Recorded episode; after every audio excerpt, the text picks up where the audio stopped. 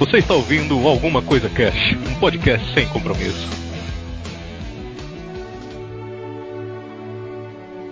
Olá, senhoras e senhores. Aqui é o Febrini e sem ação não há tragédia. Sem tragédia não há amor. Sem amor não há criação e sem criação não há vida. É hora do show. Porra. Aqui é o Arieira e eu já tô cansado dos mesmos mundos sempre.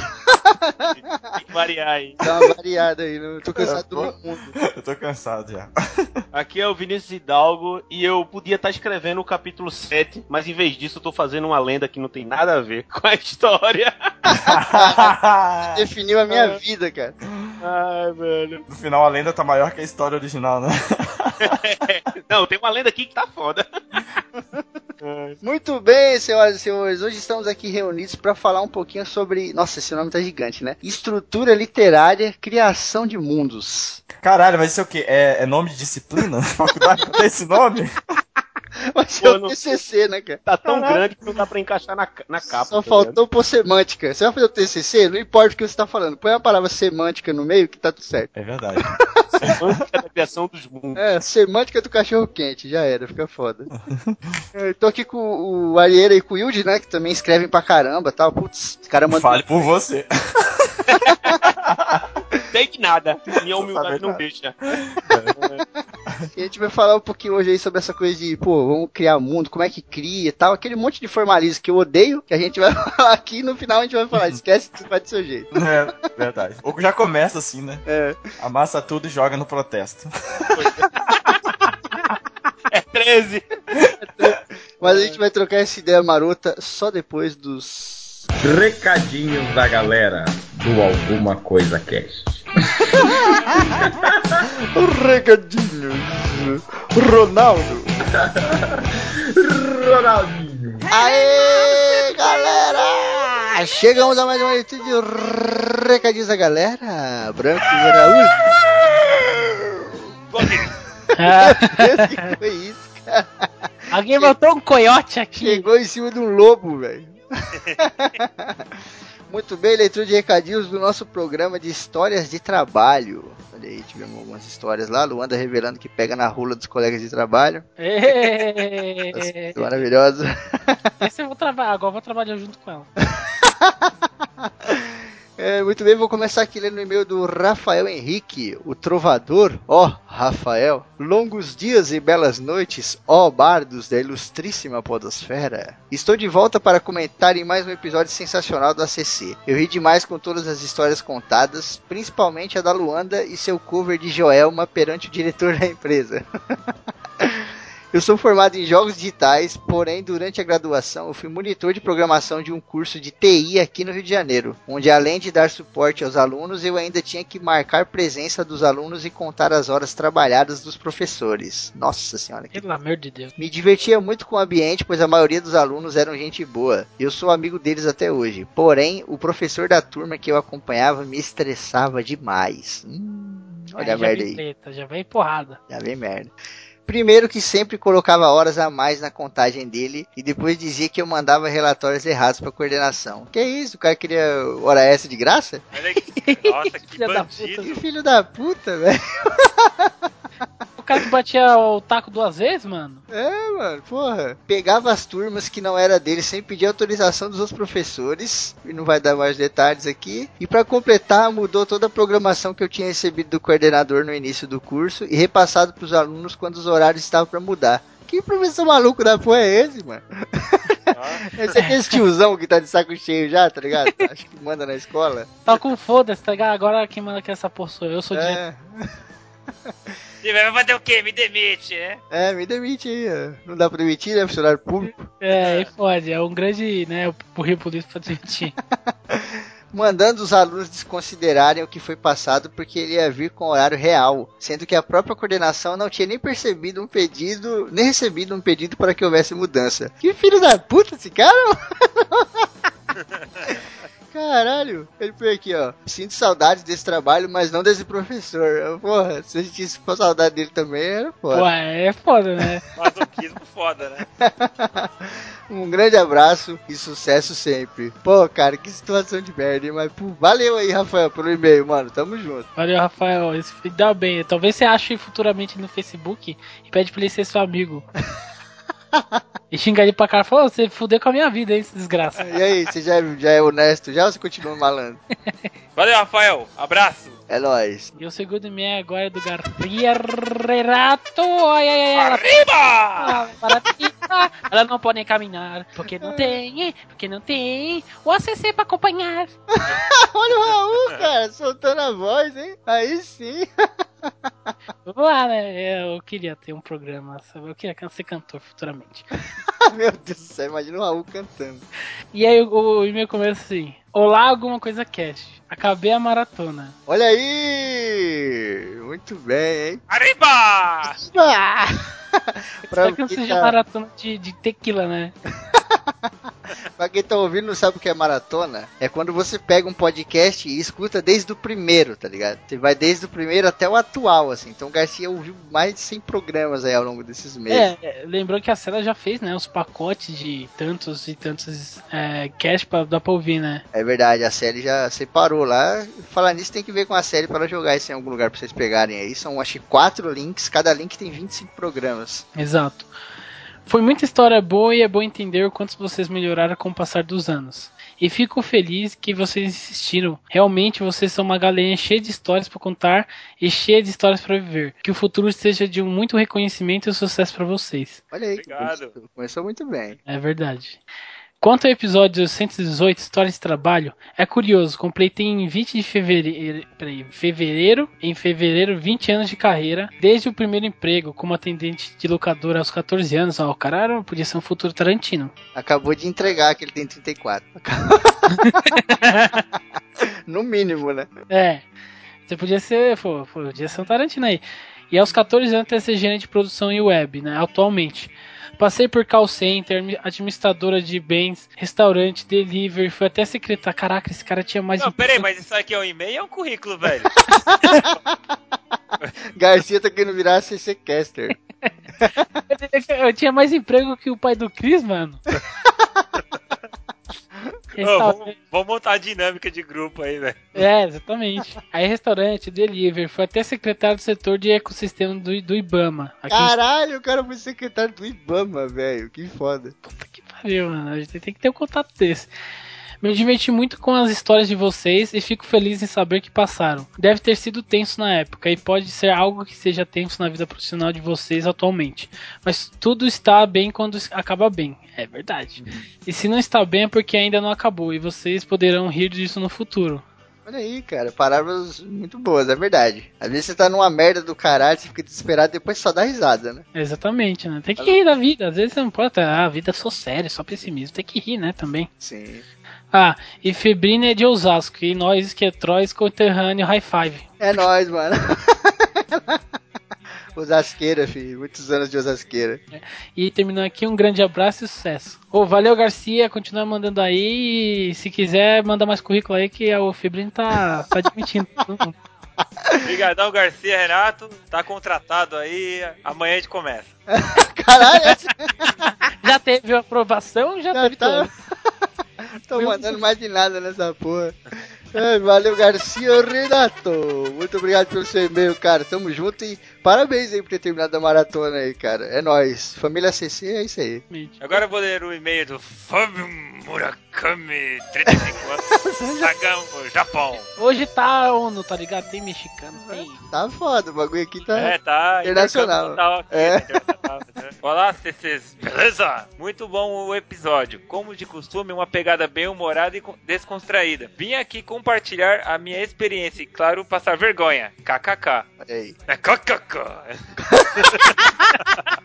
Imagina um samurai dando risada. Cococó. Me identifiquei muito com o Febrini. Vocês vão entender o porquê. No meu atual emprego, entrei com indicação, ou melhor, cartucho. A pessoa que me indicou também é meu chefe. Na verdade, ele não é nada mais com 20 anos de firma. O cara já tem respeito. Pois é, ele é como o ex-companheiro de setor do Febrini. Nada pode ser mudado e tudo tem que ser do jeito dele. Mas de uns tempo pra cá, toquei o foda-se. Estou levando do jeito que dá. O mais curioso é, vem agora. O cara trabalha comigo 12 horas por dia. Vai e volta comigo no mesmo carro e mora junto. Resumindo, ele está 24 horas comigo. E Caralho. até nos rolês ele tá junto. Antes que fale alguma coisa, eu não sou gay ou coisa do tipo. Aquele. Aquele. Quem adivinhar, ganhei uma bala. Cara, isso aqui ficou indiretinha, hein? Olha aí. Ah, resposta: é meu sogro. Ninguém merece. Jesus amado, cara. Beleza. Imagina, cara, sogro japonês da máfia, com o dia inteiro lá da Yakuza. Nossa, cara. Ele é chefe e é sogro dele, caraca, isso daí é um copo duplo de espada Cara, mesmo. é, é um combo, cara. É uma, duas katanates cortando, cara. Constantemente. Mas Valeu. porque você não tem honra, você não pode casar com a minha filha e está demitido. Muito obrigado, Fábio Murakami. Abraço. Valeu, Fábio. Continua mandando aí. Fábio vários não, Fábio não, tem que falar o nome dele. Ah, tem que falar do jeito certo, né? Valeu, Fábio Murakami. O Raul tá muito louco. Muito obrigado, Fábio Murakami. Tamo junto, mano. E, pô, tenso isso aí, hein? Agora, agora ele já sabe por que, que o Murakami foi pro Japão. Ele foi obrigado, senão a Yakuza ia matar ele. Ai, caramba. Muito bem, vou ler aqui o e-mail do Álvaro Dólares. O e-mail do Álvaro Dólares é referente ao cast Medos do Cotidiano. Os dólares, money, money, money, money. E lá no cast do Medos do Cotidiano a gente falou que tinha medo de comer, achar cabelo em comida, essas coisas, né? É, Caralho, fa- ele mandou um e-mail desgraçado aqui, cara. Ele fala assim, ó. Fala galera, como vocês estão? Parabéns pelo programa, como sempre ficou muito bom. Queria compartilhar com vocês um medo barra nojo que tenho. Minha mãe sempre me conta que tinha um tio dela que era padeiro e que gostava de tomar umas biritas a mais e às vezes passava a madrugada bebendo e ia trabalhar um dia depois de encher um pouco a cara. Nossa. já começou bem. A Começou coisa... ótimo. Ele passou mal e vomitou em cima da massa do pão. Ai, é o pão especial do titio. Ela me disse que como ele estava num grau etílico meio elevado, não ligou para isso e fez a massa do mesmo jeito, cara. Ah, foda-se. Cara, eu meter aqui, tem um macarrãozinho ali, uma cuchara, foda Essa vai ser o recheio da porra da massa. Meu Deus. A massa foi assada e vendida. No outro dia, para surpresa do dono, muitos clientes vieram perguntar sobre aquele pão recheado. Ah, pois pelo amor de Deus. Não, não, fucking não. Meu Deus! Nossa, velho. O selo Clube da Luta de qualidade. Eu não sei se tenho mais nojo ou medo de comer alguns desses pães recheados por aí. Fica a dica de não. Puta, cara, eu adoro croissant, velho. Como é que eu vou conseguir comer croissant depois desse meio aqui, cara? Mas, Álvaro, só uma pergunta. Tava bom? Verdade, né? Foda que ele nunca vai conseguir fazer, né, cara? Porque os ingredientes ele nunca. Não, dá uns de novo lá, pô. Empurra lá um, um- um vinho lá, um, um esquina da suave e tal. Cantina do Vale. Cantina do Vale e tal. Dá um Mas tem que comer uma do Vale. lasanha antes, né? Come uma, Uma lasanha Vai. e um, car, e um carquejo no fim. Nossa, Nossa cara. senhora, que desgraça. Ele finaliza aqui um grande abraço e um beijo a todos. Putz, obrigado, Álvaro. Obrigado, Graças- obrigado. Fiquei com fome agora. Valeu, Al- Álvaro. Tamo Deus. junto, mano, é nóis.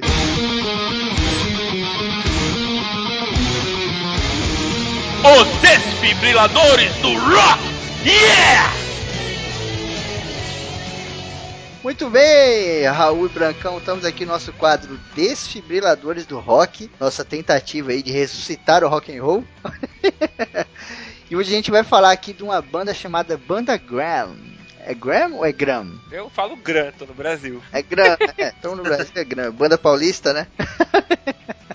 o Branco já conhecia essa banda, né, Brancão? Eu conhecia de muito tempo, é, tinha o clipe lá do gatinho que era muito louco. Ah, pior que eu só conhecia essa música, eu não ouvi mais nada deles, assim. Eu lembro que passava na MTV, passa, é, tocava na rádio, só que depois sumiram. Sim. Eu não sei que fim levaram, assim, eu não procurei é, é, correr atrás, assim. Mas era. Eu lembro que a música era legal, era tipo um. é, é, parecia Los Hermanos, só que sem a chatice do Marcelo Camelo e do Rodrigo Amarante.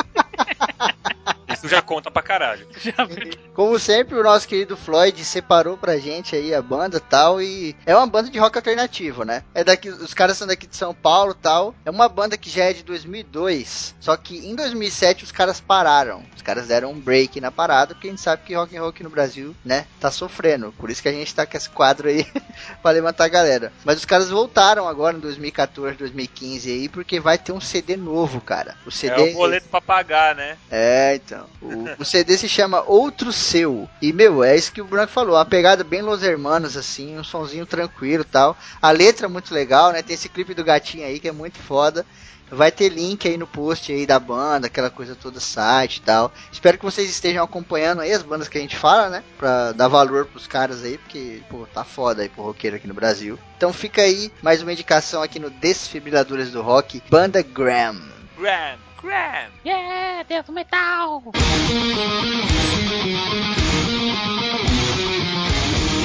Os desfibriladores do rock! Yeah! Muito bem, a gente tem alguns recadinhos para dar para vocês aqui. O primeiro recadinho é sobre a oficina dos menestréis. A gente falou semana passada aqui, tava a Kel, né? Que o irmão da Kel, ele faz parte desse projeto aí. É um projeto com crianças autistas. Tá rolando aí no teatro. Rolou nesse final de semana agora, que tá saindo esse podcast. É, a Kel foi lá, tá? Foi mó emocionante, foi mó legal. Eles interpre- interpretaram tipo uma rádio, tá ligado? Só as crianças autistas, eles mandaram bem pra caramba, tal. E, cara, o, o autista é muito legal. Tem um programa no TPM falando só sobre isso, porque eles veem a vida de um modo muito particular, assim. Que é o modo que eu acho que todo mundo devia ver, né? A Kel tava falando pra mim, Branco e Raul, que elas chegavam, ela e a mãe dela chegavam no irmão dela e perguntavam assim: Você tá nervoso, né? Você tá com medo da apresentação? E ele falava: Por quê? Tipo, caralho, é, é, é o que a gente deveria falar, né? Por quê? É normal, É, né? verdade, é mais né? uma coisa da nossa vida. Só que a gente coloca tanta preocupação e tanta bobagem nas coisas, né? Que a gente fica com medo de julgamentos, com medo da pessoa pensar aquilo, não sei o que, né? Eles não, cara, eles veem o mundo como ele é, né? Acho que às vezes a gente fica tão nervoso com tantas besteiras que a gente erra por conta disso, né? Eu digo, de desejos, vaidades. É, sim, é. Acho que as vaidades acabam corrompendo muito mais, né, o cara? É, é, é, essa coisa de né, se preocupar, às vezes é outra preocupação, aí isso atrapalha um pouco, né? Né, exatamente. E é o seguinte, teve agora e vai ter agora no dia 2 e no dia 3 de abril. No dia 2 vai ser no sábado, vai acontecer às 5 horas. No dia 3 de abril vai ser no domingo às 4 e meia. No dia 3 de ab- de abril é daqui dois domingos. Eu vou no dia 3 junto com a Kel. Então todos vocês estão convidados. O ingresso lá acho que é 25 reais com a Kelly. Lá na hora é 60 pau. Então, pô, muito melhor pegar com a Kel. A Kel não tá ganhando dinheiro em cima disso, tá? Ela tá fazendo a parada pra ajudar mesmo. É, exato. Então é o seguinte, no dia 3 de abril vai acontecer às 4 e meia. Eu vou ir junto com a Kel, então quem quiser, fala com a gente aí nas redes sociais. A gente marca um lugar pra se encontrar lá no metrô, tá ligado? É no Teatro Dias Gomes. Fica lá na Vila Mariana. Lá perto tem um, um metrô lá. Metrô Ana Rosa. Que para do lado assim da parada. Então a gente vai no domingão, dia 3 de abril. A gente vai se encontrar lá na Barra Funda, algum lugar assim pra todo mundo chegar. E vamos de metrôzão a galera toda, tá ligado? 25 reais, quem quiser ir, só colar, cara. Tamo junto, a gente vai trocando ideia aqui e nas redes sociais aí. É. O segundo. Tentarei ir. Vamos, vamos que é nóis, né? Vamos lá pra, pra ajudar o pessoal tal, uma peça bem legal e divertir também. Sim, porra, deve ser foda pra caramba. Quanto tempo que a gente não vai no teatro, cara? Ainda mais ir no teatro com a galera, com os amigos. Putz, É, realmente é muito bom. pô, 25 reais, mano. Para, é barato pra caralho. O segundo recado é o seguinte: saiu lá a CC Joga e saiu a CC Express no YouTube. Tá muito foda o YouTube. Eu tinha falado pra vocês que a gente ia fazer acontecer, né? O Thiagão tá mandando muito bem lá. A Bela também tá ajudando o Thiago na CC Express. E eu tô ajudando lá com as gameplays, né? Eu chamo a Sally, chamo patrões tal. A gente tá gravando um monte de gameplay. É, para você que não segue o ACC nas redes sociais, fica ligado, porque se a gente for jogar jogo que vai muita gente, assim, né, jogo online, tipo World of Warcraft, a gente jogou agora Defiance, que dá pra jogar de 30 pessoas de uma vez tal. Fica ligado que a gente vai postando lá pra vocês aparecerem na gameplay também. Então, tamo junto. E vamos agora pro nosso programa fantástico sobre criação de mundos. Olha aí. É, pena que meu mundo sempre é uma porcaria. Mais um bate-papo aí sobre escrita, pra quem gosta, vai ser puta, um programa fantástico, cara. É, vale a pena conhecer tudo como criar o universo. É nóis, é nóis.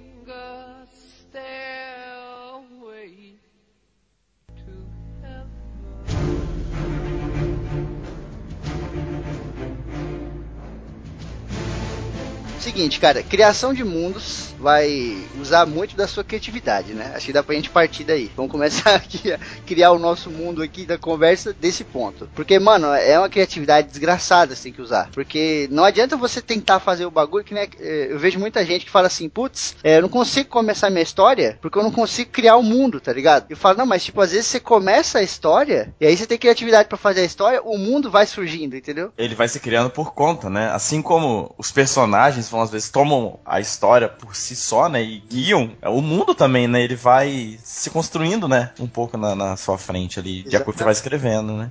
Porque essa coisa da criatividade, ela tá muito ligada na narrativa, né? Então, tipo, quando você conta uma história, é ali que você trabalha a sua criatividade. Então, às vezes, você quer simplesmente criar o mundo. Ah, não, eu vou criar, é assim, o mundo é assim, ele nasceu assim, sabe? E você não consegue sair do lugar. Por quê? Porque a sua narrativa não tá funcionando ali. Exato. Começa a escrever, né? Tipo, ó, tem um carinha, tá num lugar tal. Que, que lugar é esse? Dá um nome pro lugar. Depois ele vai, aconteceu o quê? O que aconteceu nesse lugar, né? E aí você vai construindo, você vai trabalhando a sua criatividade, porque você tem que dar aquela velha clichê, né? Dar asas à imaginação. E às vezes você tá num lugar que você não tá saindo, né? Você não tá indo nem pra um lado nem pro outro. Isso não acontece só com quem tá começando, cara. Isso acontece com várias pessoas.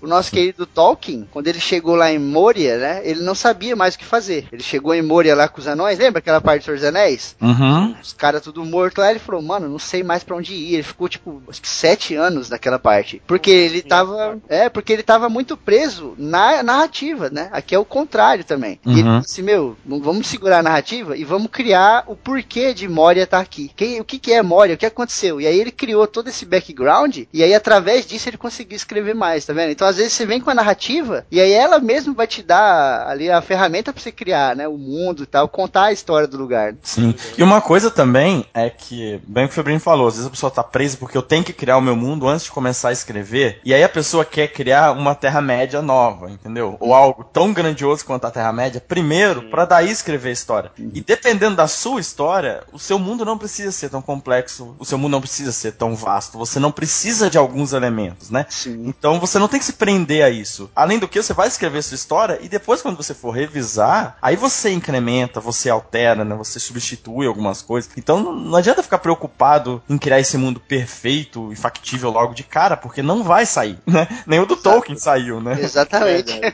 E aquele negócio, né? Como o Febrinho tava falando agora, é narrativa e a ambientação tem que, tem que caminhar junto, sabe? Uma hora você, uma hora você discorre mais sobre um, aí depois você para, não. Eu, eu, eu tô escrevendo a história, o cara vai de um ponto A a um ponto B. Só que ali no ponto, sei lá, A,5, aí eu parei porque, eu, pô, eu não, não- Essa cidade tá meio vaga, tem um- uma ponte aqui que tá quebrada, mas não sei porquê. Aí o cara para, não, beleza, vamos voltar aqui e vamos fazer um pouco do mundo. Aí você vai destrinchando, e, nesse, e nessa hora que você vai destrinchando, vai abrindo sua mente pra continuar a narrativa. Aí você volta. Tem que ficar nesse jogo. Um pouquinho ali, um pouquinho aqui e tal, e vai. E vai administrando esse tempo aí, Cris. Sim, torna-se uma coisa só, né, no final. Uma coisa Pois ajuda a outra, né? Por isso que, tipo, cara, você tá aí querendo criar seu mundo, não fica muito preso nessa parada de, puta, eu tenho que criar aqui, porque, tipo, ah, ele tá numa, ci- cidade, mas que cidade é? Como que é? Eu tenho que primeiro ver isso. Não, não precisa. Uhum. Pois Você, é. você vê isso na história, né? Uhum. Você não pode perder a coerência, cara. Isso é uma, uma palavra que, puta, eu tenho colado aqui na minha frente, aqui no computador. Você não pode perder a coerência nunca, tá ligado? Então, por exemplo, ela tá num lugar que o lugar é conhecido como a cidade do gelo. E aí, sei lá, é no deserto, tá ligado? Tipo, se você não usar isso de uma forma criativa, pra usar realmente a redundância, fica bizarro, né? É. Então você tem que ser coerente com o que você tá falando, tá ligado? Mas pra você criar o local, não precisa necessariamente você segurar a história. E às vezes você não precisa também só escrever a história, né? Só descrever o lugar na história. Vai chegar um momento que é isso que o Hidalgo falou. Você não vai conseguir seguir. Você vai ficar agoniado e você falar, bom, peraí, eu cheguei aqui, eu não consigo mais. Então eu tenho que agora, né, falar um pouquinho sobre esse lugar. Pra mim mesmo, né? Muita coisa do que a gente tá falando, você não vai mostrar pra ninguém. você vai falar pra você Uhum. mesmo, vai escrever pra você. É. E assim, a gente tá falando hoje aqui, é, é bom reforçar, da criação. Como vai nascer esse universo, não quer dizer que ele vai nascer pronto, muito pelo contrário, né? Você vai ter que mexer muito nele. Nossa, né, lapidar, vai ter que cortar coisas, incluir outras. Então, assim, é, é o nascer ali, aquela coisa, aquela criança feia com cara de joelho mesmo, entendeu? Depois pode virar Gisele Bündchen ou pode virar uma desgraça maior, a gente não sabe. tudo, tudo, tudo Depende. vai depender, tudo vai depender de como você vai, vai realmente administrar, administrar isso. Porque, por exemplo, eu ano pass, é, ano passado eu comecei a escrever uma história que eu, eu realmente pretendo deixar ela grande e tal, fazer um livro, né? Vamos dizer assim. É, eu vi uma imagem no DeviantArt e eu, porra, que massa, velho. Aí eu, como eu sempre fazia, né? Eu pegava uma imagem e dali eu, cria, eu fazia um conto. Só que nessa história eu comecei a criar mais, não sei o que, e foi abrindo um, o, um mundo. Pra mim, eu decidi, eu, porra, não vai ficar só num conto, não, velho. Eu vou, eu vou aumentar mais. E aí eu comecei a escrever, só que depois, depois de um tempo eu parava, eu, porra, eu tenho que voltar na criação do mundo. Aí eu voltava, continuava, só que depois você chega uma hora na criação do mundo que, porra, eu não tenho, eu não tenho tanta narrativa pra encaixar isso tudo, tá? Aí depois você volta. É, é- é muito, é muito bizarro essa relação.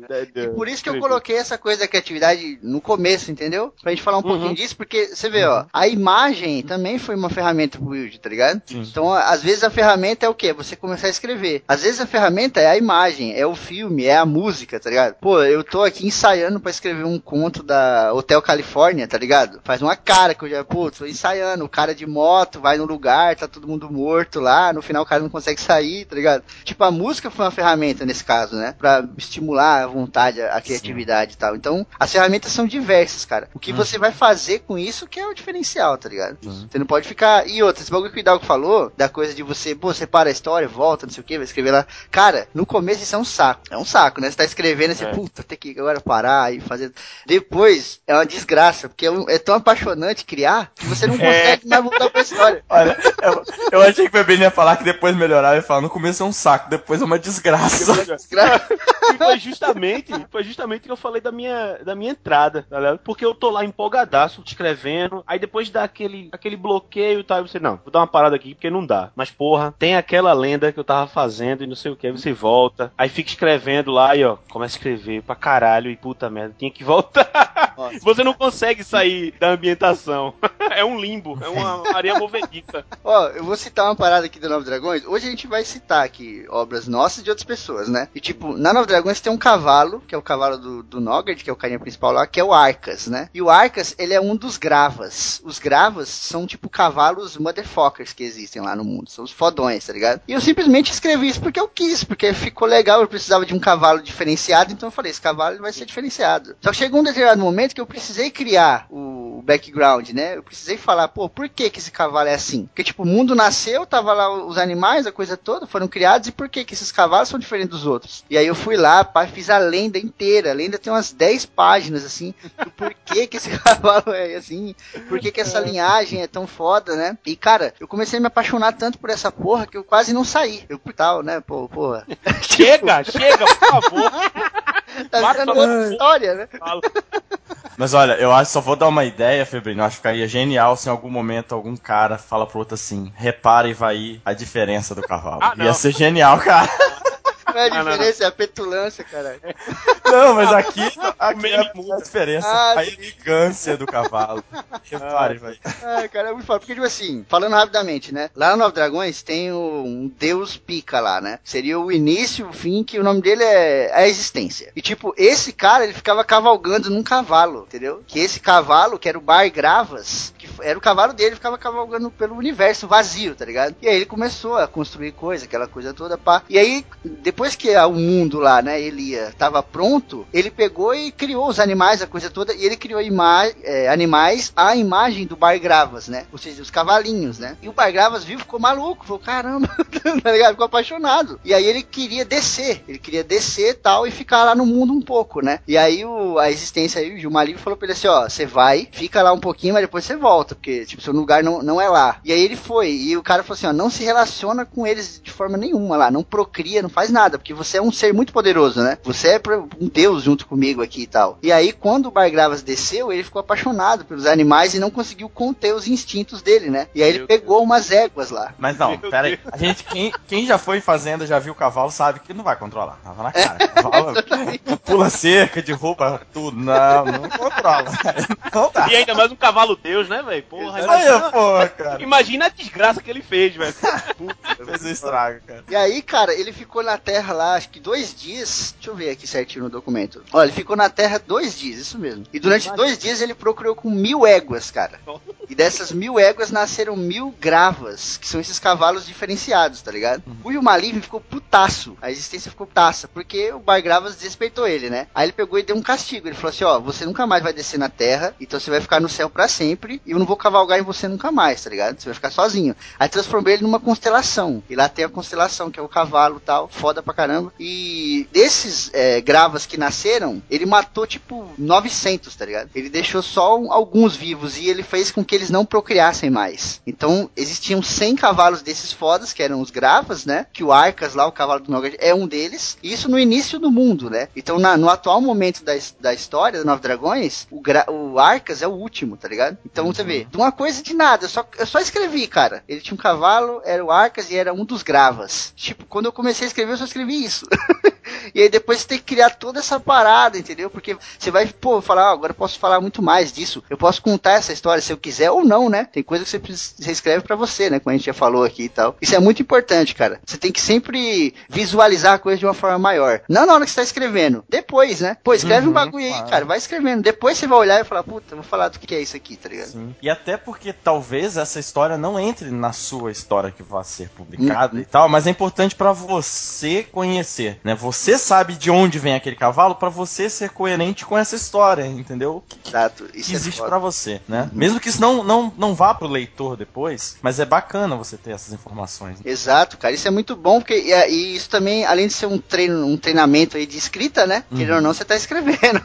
Pois então é. você tá, né, treinando a sua escrita e tal, treinando muito a sua criatividade. Com certeza. Porque isso aqui você tá criando da sua cabeça, tá ligado? Você tá deixando a imaginação fluir. Então, isso vai te ajudar na história também. Toda Uhum. Vez que você for lá falar do, do, do Arcas, lá do Gravas, pô, você vai lembrar dessa história e falar, opa, ele é foda pra caralho por causa disso, disso e disso. Sim. Sabe? Então você pode até fazer uma relação, sei lá, sei lá, aqui inventando do nada. Isso não tá na história, mas é, durante a noite, quando o céu tá muito limpo, o cavalo fica lá panguando lá, olhando pra cima, tá ligado? E ninguém entende. Por quê que ele tá olhando pra cima? Por conta dessa parada do Bar Gravas ter virado uma constelação, não sei o quê. Você vai sempre criando coisa nova, É. tá ligado? Inclusive vou anotar isso aqui que eu posso usar. Não, já era. Eu já, eu já vou usar na minha, já era. Cara. E foi ao vivo, hein? Ao vivo. Ao vivo. Não, mas isso é importante também, como a criação de personagens, né, também. Quando você tá criando personagem, você- eu, por exemplo, costumo fazer fichas e você coloca ali algumas informações que não vão pra sua história. Por exemplo, que aquele personagem tem um trauma de infância e por esse trauma de infância é, ele não gosta de escuro, por exemplo. Pode ser que em nenhum momento ele tenha que enfrentar o escuro, mas você sabe disso e você cria um personagem que tenta ficar sempre nos lugares iluminados e tal, tal, tal. Isso acaba sendo uma característica dele que torna ele mais humano. Assim como a gente conhece um monte de gente que tem as suas manias, a gente não sabe por que, que ela tem a mania, mas a gente só sabe da mania, né? Então isso eu acho que deixa até mais real. E a mesma coisa com, com o seu mundo, com as construções, as pessoas, as criaturas, seja lá o que for. É importante você criar coisas, mesmo que elas não estejam na história. E por isso mesmo, você não precisa se prender a essas coisas pra começar a escrever a sua história, né? Porque nem todas vão, vão fazer parte da, da história ali, nem todas vão ter uma, uma importância importância direta que você precisa descrever pro, pro leitor, né? Nem tudo vai ser importante para que ele compreenda a história. Sim, isso é muito foda, né, cara? Putz, você para pra pensar, é muito maluco, né? Uhum. E, e esse exemplo que você deu é, um- é uma parada bem contrária, né? Tipo, você faz lá a ficha e você põe assim, o cara tem medo de escuro. Aí, tipo, Uhum. na história, você nunca vai pôr ele no lugar que tem escuro. Exato. É, e a galera, tipo, vai falar, caralho, tá ligado? Isso é, Sim. muito, isso é muito foda, né, cara? Né? Mas ao mesmo tempo, é que é importante pra caralho, tá ligado? Porque,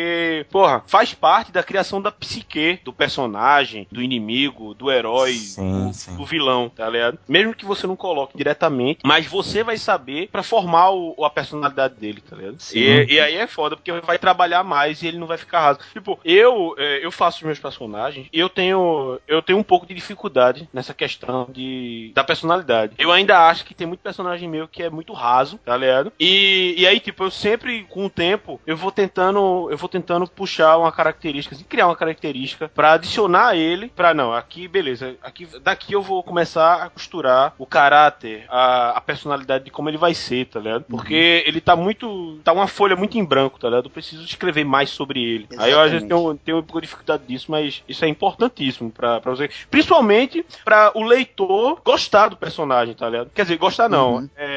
Se identificar, né? É. Não, mas. É, na tipo, verdade, sim. se afeiçoar, né? Porque é. às vezes- é, é, É, se afeiçoa você pode odiando, gostar- né?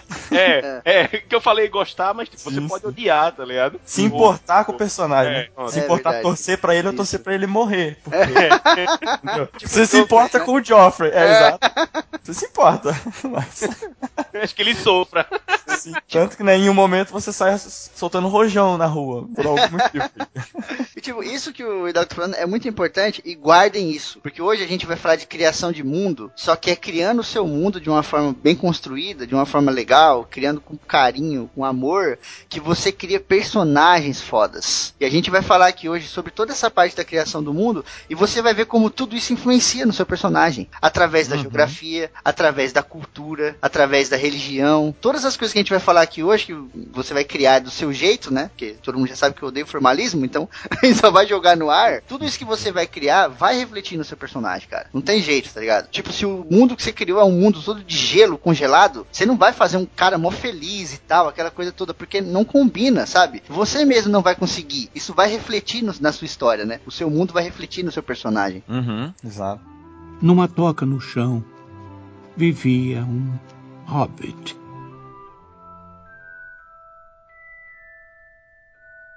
Vamos começar então falando do básico, né? Que é a terraformação. Falar nisso, o Hidalgo que fez a pauta, tá de parabéns, ficou muito foda. Sim. Obrigado.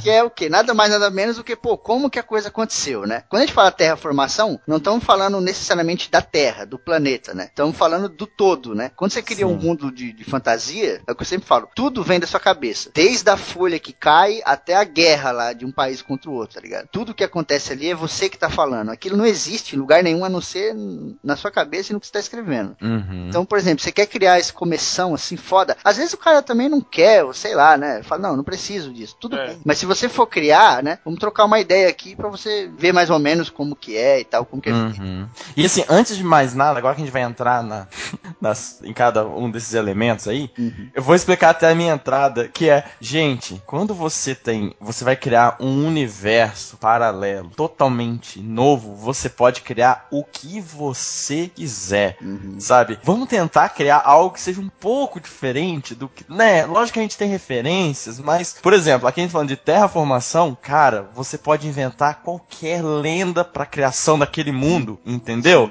E o pessoal tá sempre girando em torno de mitologia grega, entendeu? É isso. O pessoal pega a mitologia grega, um pouco de nórdica, e é mais ou menos isso que é a referência que se usa. Você tem tantas outras mitologias e você pode criar o que você quiser, entendeu? Da sua cabeça. Então, cara, exercite. Agora é o momento. Se você não tá escrevendo uma história, um romance histórico que se passa, sabe, no século XX, que você tem que ser fiel a, a tudo, a todos os locais, aos Coisa fatos. Não. realista, né? Sim, você aqui você tem a total liberdade de usar toda a criatividade que você tem, entendeu? Uhum. É, é, e assim, nesse universo, se ele é um universo fantástico, então tem coisas que vão fazer sentido no seu universo, mas não precisam fazer sentido no nosso. Então você pode dizer, ah, mas essa arma não se movimentaria nessa velocidade. Quem disse? No seu universo, as leis da física, as leis são outras, entendeu? Se Exato. fosse assim, ninguém acreditaria que existe a força no Star Wars. Não faz sentido, mas naquele mundo faz e acabou, Sim, cara. exato. Só que, tipo assim, é- é, essa parte que ele tá falando é uma verdade foda, mas você tem que tomar cuidado quando você tá escrevendo com a coisa que eu falei da coerência. Não a coerência com a realidade, né? Sim. A coerência com a realidade do seu mundo. Seu mundo, seu mundo tem que fazer o- sentido. É, porque o Isso. seu mundo tem as suas regras. E Exato. se você começa a quebrar as regras do seu mundo, sabe quem vai perceber? O leitor, cara. Porque o cara que lê, ele vai conhecer muito mais do seu mundo do que você. Você Sim, pega um cara claro. que é fã de Batalha do Apocalipse, ele conhece Com muito certeza. mais do que o Eduardo Spor, tá ligado? O cara que é Aham. fã do Martin, ele conhece muito mais do que o Martin. Tanto que até o Martin, quando ele vai lançar um livro, tem os leitores beta que vão apontando isso. Essa pessoa que não tem o olho azul, porque no tal livro você falou que era o olho verde. É, tá Essa, vendo? sabe, essas, esse tipo de coisas que ele não deixa passar, né? Isso é incrível, isso é, É isso é incrível. muito incrível. O autor não sabe, né? É, porque aquele negócio aí, você tem que estar amarrando tanta coisa, porque você, realmente, você criou tanta coisa. Até aquela questão de, é, você escreve uma lenda que vai só entrar naquele pontinho que um personagem secundário falou no capítulo 40, tá ligado? Aham, é. E aí, tipo, você tem que estar com ela na sua cabeça e mais outras 30 lendas, mais um monte Sim. de personagens, não sei o que, não sei o que, tem que amarrar tudo pra, pra escrever. Cara, você. É, vai ser fácil, fácil pra caramba pra você É. quebrar a regra, tá ligado? Uhum. Não é por querer, não é por querer, Não. mas é porque não dá pra. Sim. É, E assim, pra, impossível. E pra você que tá escrevendo, você errou o olho do personagem por uma distração, né? Pro leitor, ele pode achar que aquilo quer dizer que é um impostor, entendeu? Porque, fala assim, um cara tinha olho azul, mas aqui falou que o cara tem olho verde, então não é o cara, é alguém se passando por ele, entendeu? E não, foi só um erro seu, então É, você pode criar uma loucura, né, cara? Você pode. Claro. É, é a teoria do caos, né? Você é um negócio desse, você- tipo, o cara não tem uma mão do nada, o cara segurou a espada com as duas mãos. O cara, que porra Ah. é essa? O que tá acontecendo, meu Deus?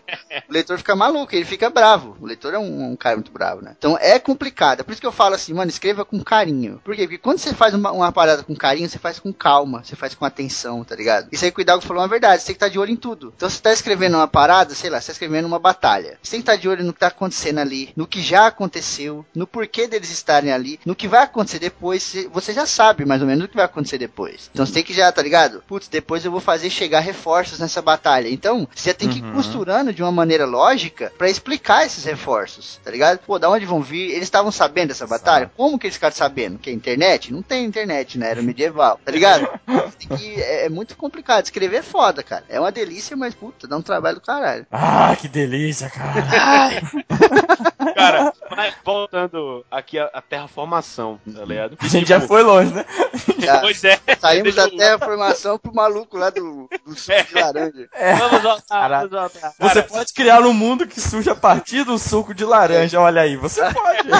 particularmente, eu gosto muito daquela, daquela velha terraformação em que, tipo, o, o espaço era vazio e só existiam, tipo, é, um monte de. Um monte de. Como é? Os planetas, tá ligado? Hum. Antes- de isso era a bola de terra. E aí vinham os seres interplanetários, deuses ou, ou qualquer coisa, e escolhiam um planeta X pra ser o mundo, tá ligado? Eu, eu, eu gosto muito dessa terraformação. E eu fiz isso pra o. Pra, é, para a história que eu até citei antes, tá ligado? Eu, vou dar até o nome, né? Que é o Aventura Secreta. Eu não sei se vai ser o nome, o nome, é, é, o nome que vai ficar, ou não sei se é provisório, mas 90% Roubei, de chance de roubei. ser esse. Hashtag roubei. Hashtag roubei. Roubando a ideia de vocês todos aqui, vou criar uma coisa totalmente nova, vocês vão ver.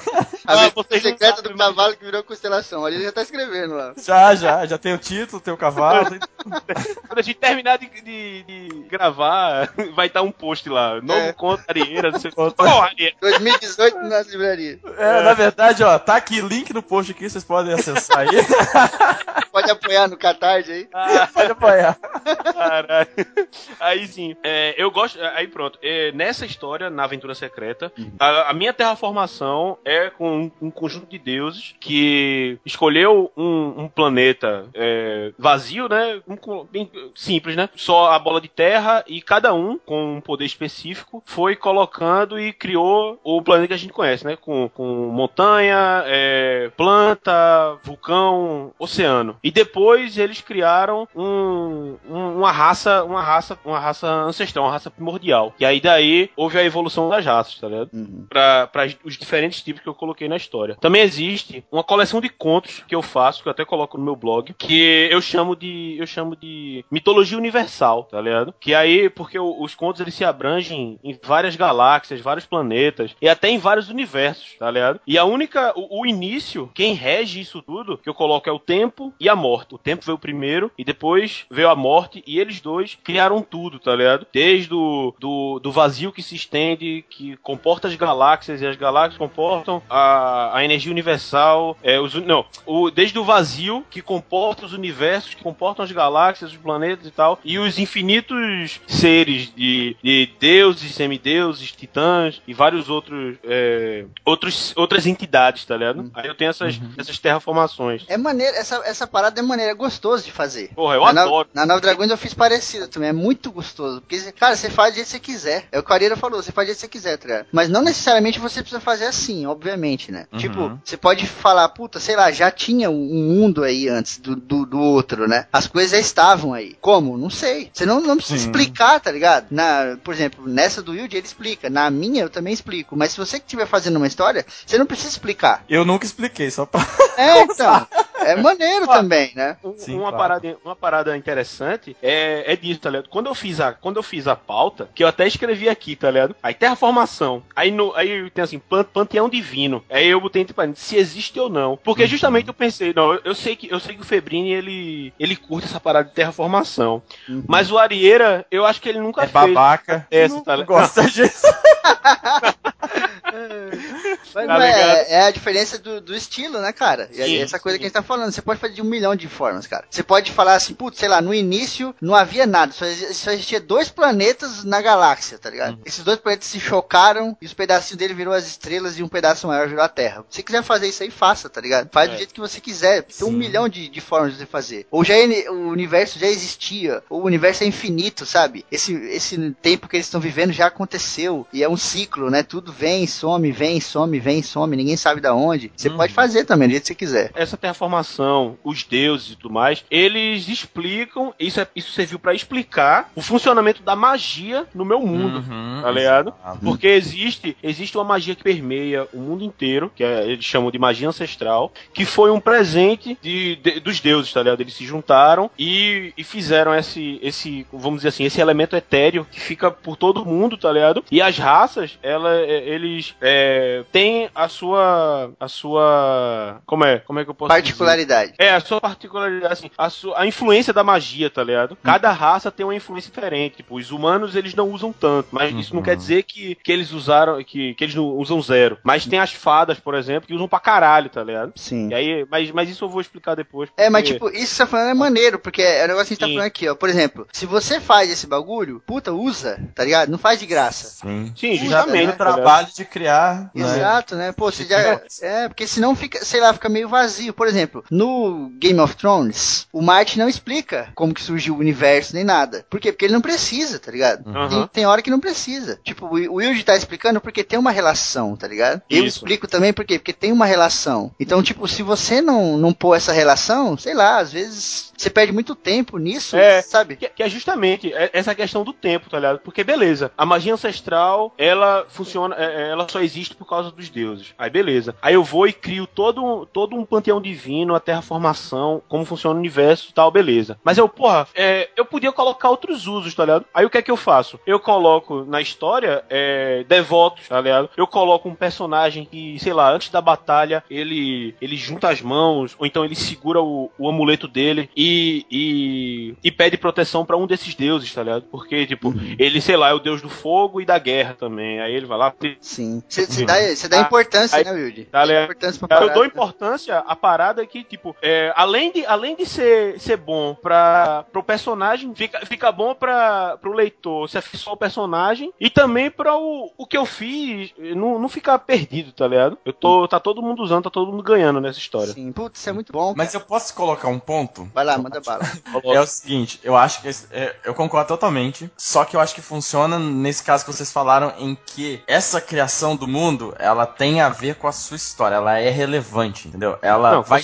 Ela vai. Porque tem gente que às vezes cria e fala, pô, eu já criei, eu vou colocar. E aí sabe aquela história que você tá lendo? E aí de repente no meio tem alguma coisa lá e o cara pega e te explica a história daquilo. E aquilo não vai ter relevância nenhuma história, entendeu? E ele conta aquela história, depois ele volta. E aquilo parece que deu uma volta e não levou a lugar nenhum, sabe? Exato. Isso eu acho que é complicado pro leitor, assim, se ele tá lendo alguma coisa e de repente dá essa volta, e aí volta pra história e aquilo, ele fala, eu perdi o tempo lendo isso. Isso não, não me acrescentou nada na história, né? Então tem que tomar cuidado com isso também. Tudo que você cria coisas que vão ser importantes pra você, mas se ela não é relevante na história, ela pode travar o ritmo, né? Da leitura. A história fica lenta, né? É, é o que a gente tá falando da importância, entendeu? Você, Uhum. pô, criou lá a criação do mundo, dá importância pra isso. Tipo, na Nova Dragões, é, eu fiz parecido com esse bagulho que o Yuri falou. Tava lá esse deus lá, fodão, que eu falei, né? Que tinha um cavalo. Ele criou a Terra, a Uhum. Terra era uma bola enorme de sal, era um deserto de sal. Então o globo era um deserto de sal, não tinha nada, não tinha vida, não tinha porra nenhuma. E aí, tipo, ele começou a criar os seres, aquela coisa toda, criou os dois subdeuses, né? Que é o Johan e a Mainadue. Então Uhum. eles, tipo,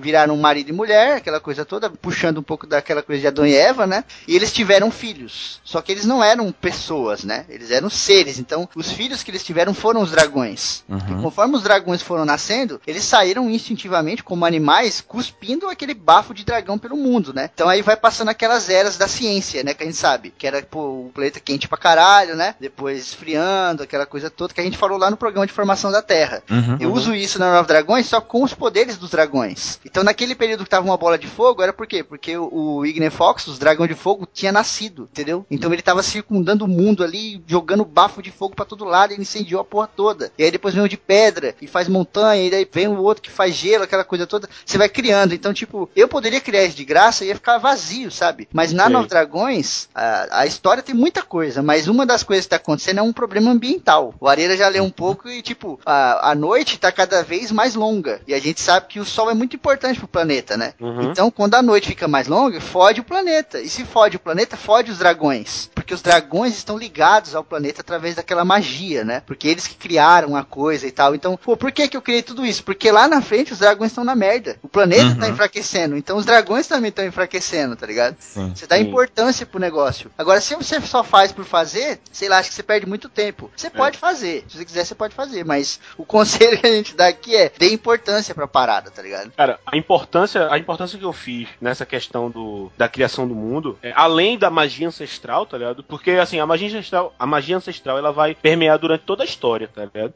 Mas o negócio que eu, que eu criei que serviu pra explicar é, como é, os continentes e as diferentes raças, as diferentes raças que é o seguinte: existem seis deuses na, na minha, no meu panteão, tá ligado? Só que apenas cinco é, tiveram participação na formação da, da do planeta como ele é, tá ligado? Porque um deles, que é justo que é até o, o deus que criou que, que criou os dragões, ele ele era daquele jeito marrento e tal, e ele não queria se juntar com, com, com os outros, tá ligado? Ele só Ele era ficou olhando.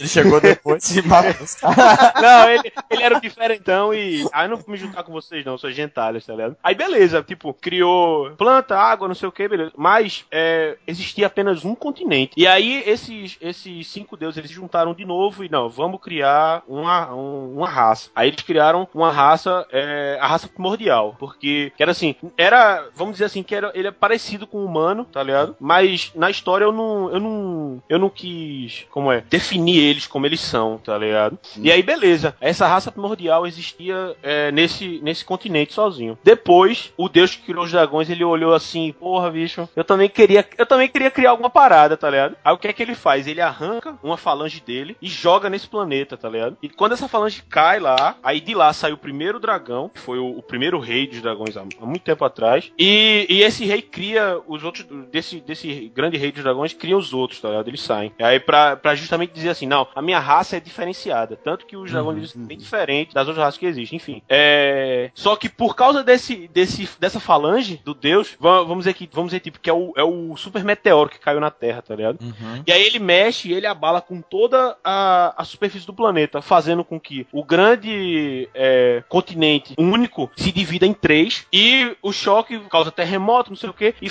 e cria o- outros é, continentes pelo, espalhados pelo mundo, tá ligado? Aí o que é que aconteceu? A, a raça se dividiu entre, entre aqueles três continentes e alguns é, saíram pra explorar os outros continentes que nasceram, tá ligado? Também. Por causa desse êxodo, desse grande êxodo, é, a, a raça primordial, que era igual, que era um, vamos dizer assim, um único indivíduo, eles evoluíram de formas diferentes, tá ligado? E aí essa é a explicação que eu, que eu dou pra, as diferentes raças, tá ligado? Porque, tipo, é, eu, eu, tô, eu tô precipitando um pouco, essa- esse é um assunto pra depois, né? Falar das raças e tal. Mas é o seguinte, eu fiquei com um questionamento, porra, vamos dizer assim, por que existe meio que um racismo, racismo entre as raças, tá ligado? Sim. Se eles são tão parecidos, porque, pô, se você botar um, um humano, um elfo, um anão e tal, um do lado do outro, porra, eles têm perna, braço, cabeça, tronco, tá ligado? O sangue é da mesma Cabeça, ombro, joelho e pé, né? isso, já, Nossa. já tinha Xuxa, tá ligado?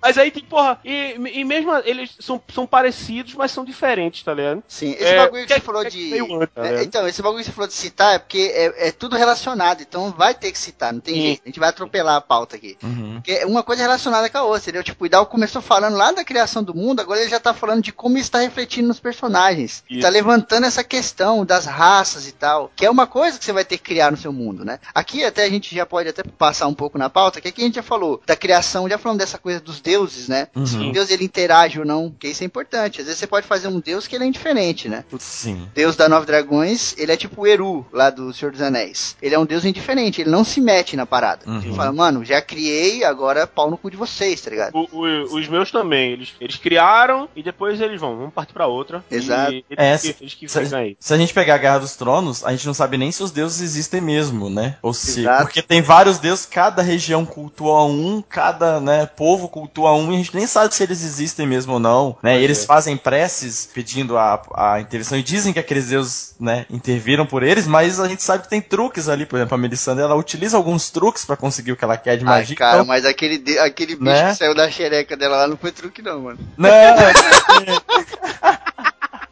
não, pô, o, o, se for Hilor é o capeta. Não, tipo, o Darion lá, ele, ele ressuscitou várias vezes, né? Até É, a, então, a então. Kathleen, né? Então, assim, existem coisas que acontecem de É verdade. maneiro, né? É maneiro. O Marty usa isso de uma forma muito legal. O Bernard Cornwell também usa isso de uma forma legal. Que é o negócio de você confundir. Pô, a magia existe ou não, sabe? É. Um pouquinho isso É na magia ou é truque, né? Você não É, então. Na Nova Dragões tem a magia. Isso é óbvio, cara. Tem lá, é perceptível. Tem dragão, a porra toda. Mas em alguns momentos também tem truque pra caralho que engana a galera. Uhum. Então, tipo, puta, o cara fez o fogo. Não é o fogo, é o pozinho lá que ele misturou e tal, tá ligado? E ali deu uma mistura explosiva. Então o cara questiona. Isso é legal também, né? Então quando você faz esse deus, você pode fazer ele presente lá no mundo tal, aquela coisa toda. O... No Senhor dos Anéis, eu acho que tem um pouquinho disso nos Vala, né? Os Vala que É, tá, é. Gandalf, aquela coisa toda. Mas o, o deus principal você pode tirar, você pode, sabe, deixar dúbio, né? Como é no, no Game of Thrones, como a Maria falou. Isso é no maneiro fazer. Nos Seus Anéis também tem uma coisa que, bom, o universo do Tolkien, né, através dos outros livros, e muito do que foi publicado, coisas que ele escreveu que não era nem pra ser publicado, mas publicaram, aí a gente conhece mais, né? Então, às vezes, a gente tem ideia, olha, funciona assim a Terra-média e tal, mas é porque a gente leu outros, né? Mas no Senhor dos Anéis mesmo, específico, né, influem pouco, assim, o, de- os deuses tal, influem pouco nessas Sim, divindades, sim. né? É mais o, a- as raças foram criadas, agora as raças que tomem conta do seu destino, entendeu? Eles são as raças que Exato. guiam a história, né? Só queria falar que a magia, ela vai estar também no Esquadrão Suicida. Puta, hoje eu tô demais, hein? Ah, não, eu não consigo me acostumar com essas piadinhas da fuder. Numa toca no chão vivia um hobbit.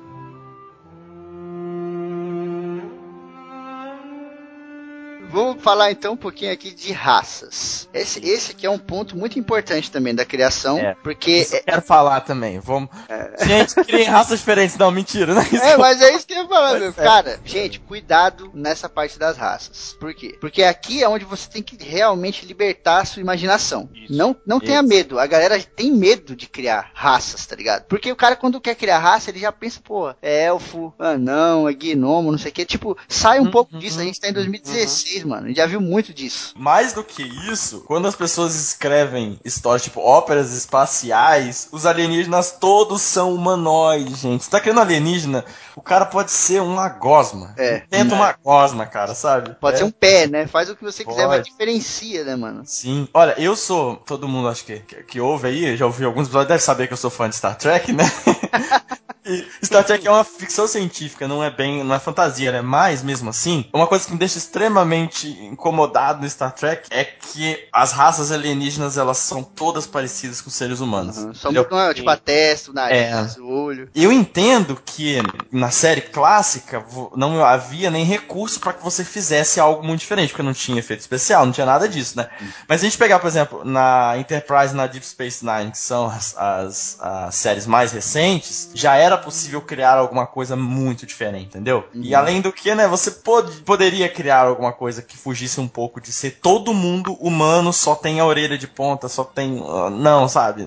Criem coisas diferentes, né? Que eu Ah, acho que o Star Wars faz melhor. A É gente isso tem que eu ia falar, mais sim. variadas. No Star Wars tem um pouquinho dessa variação, né, cara? Uhum. É uma coisa mais, tipo, sei lá, você tem um cara que tem duas mãos gigantescas e uma cabeça, e ele anda com as mãos, ele não tem corpo, né? Você É. tem o Jabba, que é uma, Jabba, uma bizarra lá, parece uma lesma e tal. Isso é Exatamente. Hum. legal, né? Você vai explorando. Porque aqui a gente tá falando muito de, de medieval, aquela coisa, mas vamos puxar um pouquinho agora pra quem quer escrever coisa futurista, né? Sim, Também tem esse pessoal que, porra, tipo, uma coisa que o pessoal esquece nesse negócio de ficção científica, eu fico puto, são robôs, cara. Por que, que as Ah, pessoas verdade. esquecem dos robôs, cara? Você pode fazer um planeta lá no cu do mundo, aonde a porra da inteligência artificial dominou o planeta. Tipo, não necessariamente porque eles guerrearam, porque, sei lá, acabaram os recursos do planeta, os seres dali morreram porque não tinham o que comer, o que beber, só ficaram as porras dos autômatos, tá ligado? Usa os robôs, cara. O robô é uma coisa muito legal, muito importante. Mas sabe qual é o problema? é que, assim como a literatura fantástica tem uma influência muito grande do Tolkien, né? E todo mundo lê Tolkien, lê Tolkien, e eu acho fantástico ler, só que a pessoa às vezes se prende no Tolkien e, e, e aquela, a- aquela influência se torna, na verdade, uma referência. Na ficção científica acontece o mesmo com Asimov. Então Asimov, todo é mundo mesmo. pensa em Asimov, Asimov, Asimov, Asimov. E, pô, tem tantas outras coisas, sabe? Você- Você vai ler o Philip K. Dick, por exemplo, é completamente diferente essa questão da inteligência artificial no mundo dele, né? É, é uma outra coisa completamente diferente e que, então, assim, é expandir, sabe? Ler Cara, tudo, cara, ler outras coisas que você vai... Você pode ter uma ideia de um, um robô pra sua ideia futuro, seu mundo futurista, ou uma divindade no seu mundo, enfim, lendo Shakespeare, cara. Você pode, entendeu? A ideia vem de onde você não imagina, e isso que é legal. né? Cara, eu escrevi um conto uma vez né, na escola que a professora, tipo, era, me odiava, assim. Chamava Como Foram Minhas Férias. Assim. cara, eu era o capeta na escola, né? E aí ela me odiava, assim. Eu escrevi um conto pra ela uma vez falando sobre bagulho de alienígena, ela ficou fascinada. Aí depois ela pediu outro, ela falou, mano, escreve outro, você tem a moral? Você consegue? Eu falei, consigo. E aí eu fiz um de robô. Fiz um de robô e tal, e tipo, os robôs, eles viviam numa nave e não existia mais planeta nenhum. Tava tudo cagado, tá ligado? Tipo, não existia vida, não existia nada. E era uma nave gigantesca, assim, tamanho de um país, sei lá. E nessa nave eles tinham um único objetivo, que era tentar criar vida novamente. Eles tentavam, tipo, criar, sabe? Pô, vamos fazer a coisa orgânica de novo. Vamos misturar, vamos fazer os bagulho. Era futurista pra caralho, loucura. Eu era adolescente, assim. Mas a ideia é maneira, né? Que é, é isso que a gente tá falando, de você fugir um pouco. É. Por que, que, que o robô tem que sempre estar lá na guerra, ou sabe, tem que conquistar outros lugares? Não, mano, ele pode ter outros objetivos. O objetivo desses caras era recriar, porque eles tinham esse conceito, tipo assim, mano, a galera viveu aí e eles criaram a gente. Por que, que a gente não pode agora fazer a mesma coisa? A gente não Uhum. pode criar, tá ligado? Estuda, deixa a sua cabeça, mano, senta na frente do computador, escreve, tá? Cara, E apaga, escreve, apa- sabe? Faz mil vezes, mas faz uma coisinha diferente. Vai ser muito É. legal, cara. Pensa, Blade Runner, eles. A gente tem a briga ali dos humanos com os replicantes, né? Uhum. Ou que traduziram como androides, né? Mas que seriam os replicantes. Sim. Que eles não estão querendo dominar a Terra. Eles só querem viver um pouco mais. Eles vivem ali 4, 5 anos. E eles. Aqueles replicantes que vieram pra Terra, eles estão próximos dessa, desse limite, né? Então eles vão atrás do criador deles, querendo um pouco mais de tempo. Olha, sabe? Uhum. Isso é muito Isso é mais muito legal. foda, é muito Muito foda. É é humanizar, algo- né, Ariel? É uma coisa que a Exato. gente sente falta. Humanizem os robôs, cara. Não precisa ser Exato. igual as imóveis, é, diretriz e o caralho. Não, humaniza, Não. sabe? Exato, exatamente. Porque é o seguinte, velho, é, rapidão. Que é como tu disse, aquele, aquele medo de mudar. Porque, pronto, a gente vê isso muito. é, vou dar um exemplo de do, a fantasia de terror, que é vampiro, lobisomem e tal. Beleza, tem umas criações que são bem ruins, beleza. Mas, tipo, não deixa, não deixa de ser, vamos dizer assim, válido, porque é uma parada diferente. Tipo, ok, eu gosto do vampiro clássico, eu gosto do, do lobisomem clássico, tá ligado? Mas aí, tipo, o cara vem com uma ideia diferente de um vampiro que ele é diferente porque ele, ele se transforma desse jeito. Ou ele. Ele, entende que ele brilha. ou, ou o lobisomem que, em vez de, sei lá, ele não precisa se transformar só um, um num, num período do mês, tá ligado? Ele pode se transformar em, em mais, mais vezes e tal, pra, ficar- pra deixar até mais dinâmico. Pode tá fazer ligado? outras coisas também, né? É. Pô, você pega aí o set do Vianco, cada vampiro tem um poder, é muito louco, cara. É, É, legal. é um que, tipo, congela tudo. Onde ele passa fica frio e tal, sabe? O outro levanta os mortos. Tipo, vai trabalhando esses pontos. Não é obrigado você fazer uma coisa que já tá estabelecida. né? Uhum, exatamente. Isso, isso me lembra, isso me lembra, pronto, essa questão de, de diferenciar. Eu tava criando um- um- uns contos aí, ba- baseado, baseado até na, quando eu tava naquele vício em Penny Dreadful, tá ligado? Justamente Uhum. o terror fantasia, que aí, tipo, eu penso, eu, eu extrapolando a questão do, do, do lobisomem, por exemplo. Não, beleza, existe o lobisomem clássico que se transforma na lua cheia, tá ligado? Uhum. Mas aí, tipo, e se eu colocar um lobisomem é, que, tipo, ele não. Ele se transformou uma vez e se fudeu. Fica pra sempre. E quando tá clareando, ele tem que, ele tem que se esconder num, num, num buraco, tá ligado? Uhum. É, aí,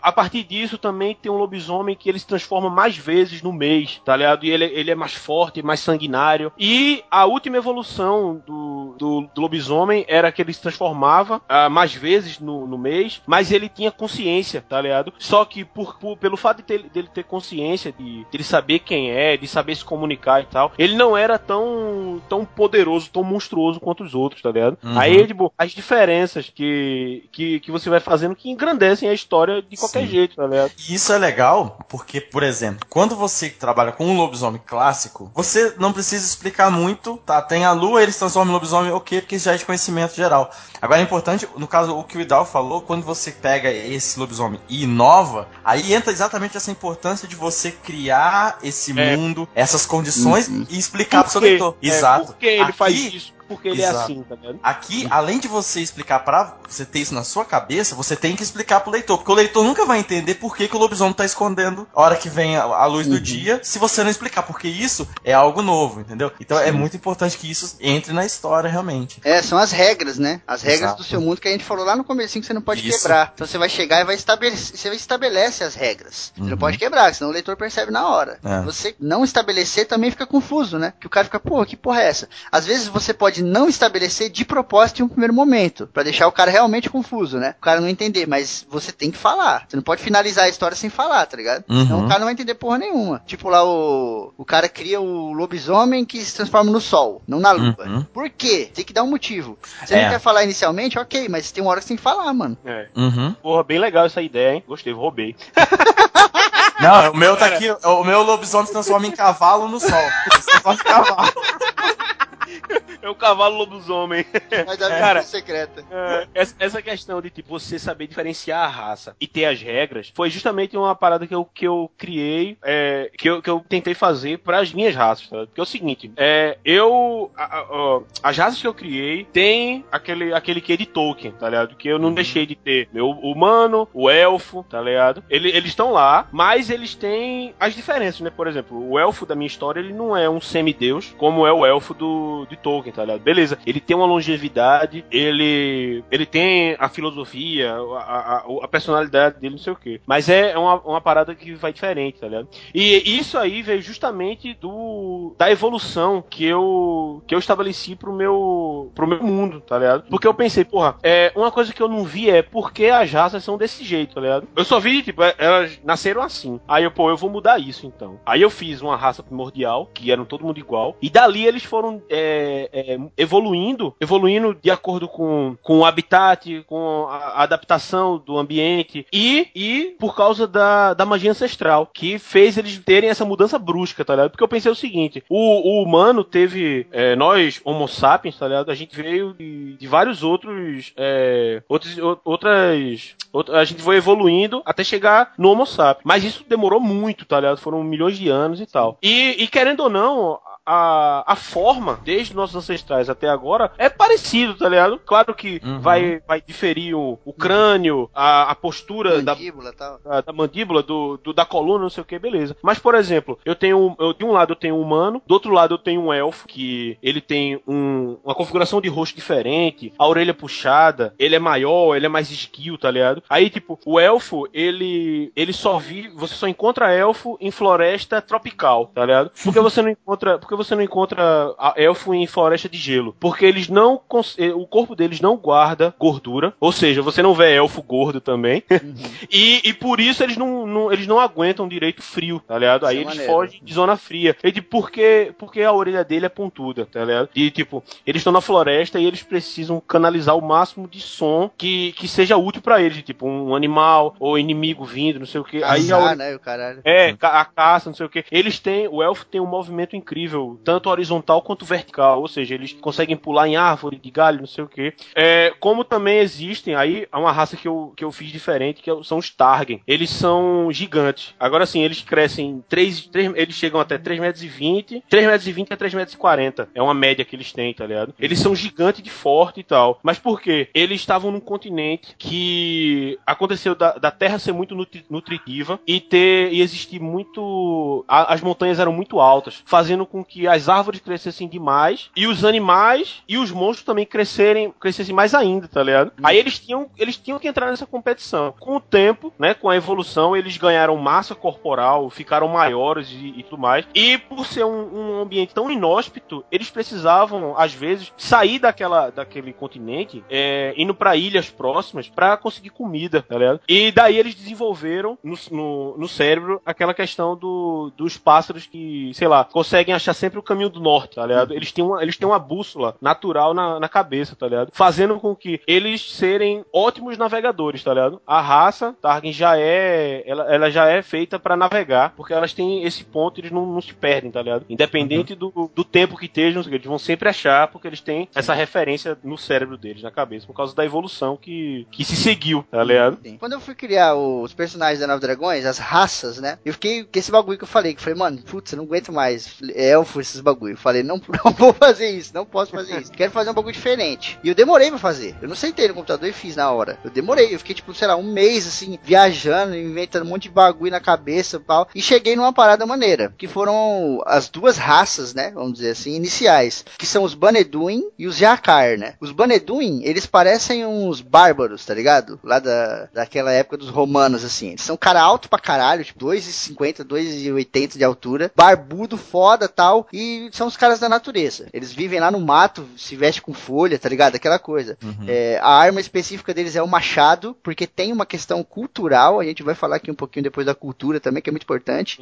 Tem uma questão cultural deles usarem essa arma e se portarem daquela maneira, vivendo lá na- no mato e tal. Esse, essa foi uma das raças, os Boneduin. E a outra raça foi os Jakar. Os Jakar, eles eram diferentes. Eles eram mais magros, eles eram um pouco mais baixos, eles eram fortes pra caramba e eles tinham uma particularidade que eles não tinham pelo nenhum no corpo. Todos os Boneduins têm barba. Isso é uma característica deles, da raça, tá ligado? No livro, inclusive, isso fica bem descrito lá. Eles falam toda hora da barba deles e tal, aquela coisa toda. Todos são barbudos, tem uns que enfeitam. Tem um cara lá que é o. Puta, não vou lembrar o nome dele, é tanto personagem. Acho que Olha aí, o leitor lembra. O o leitor, leitor lembra.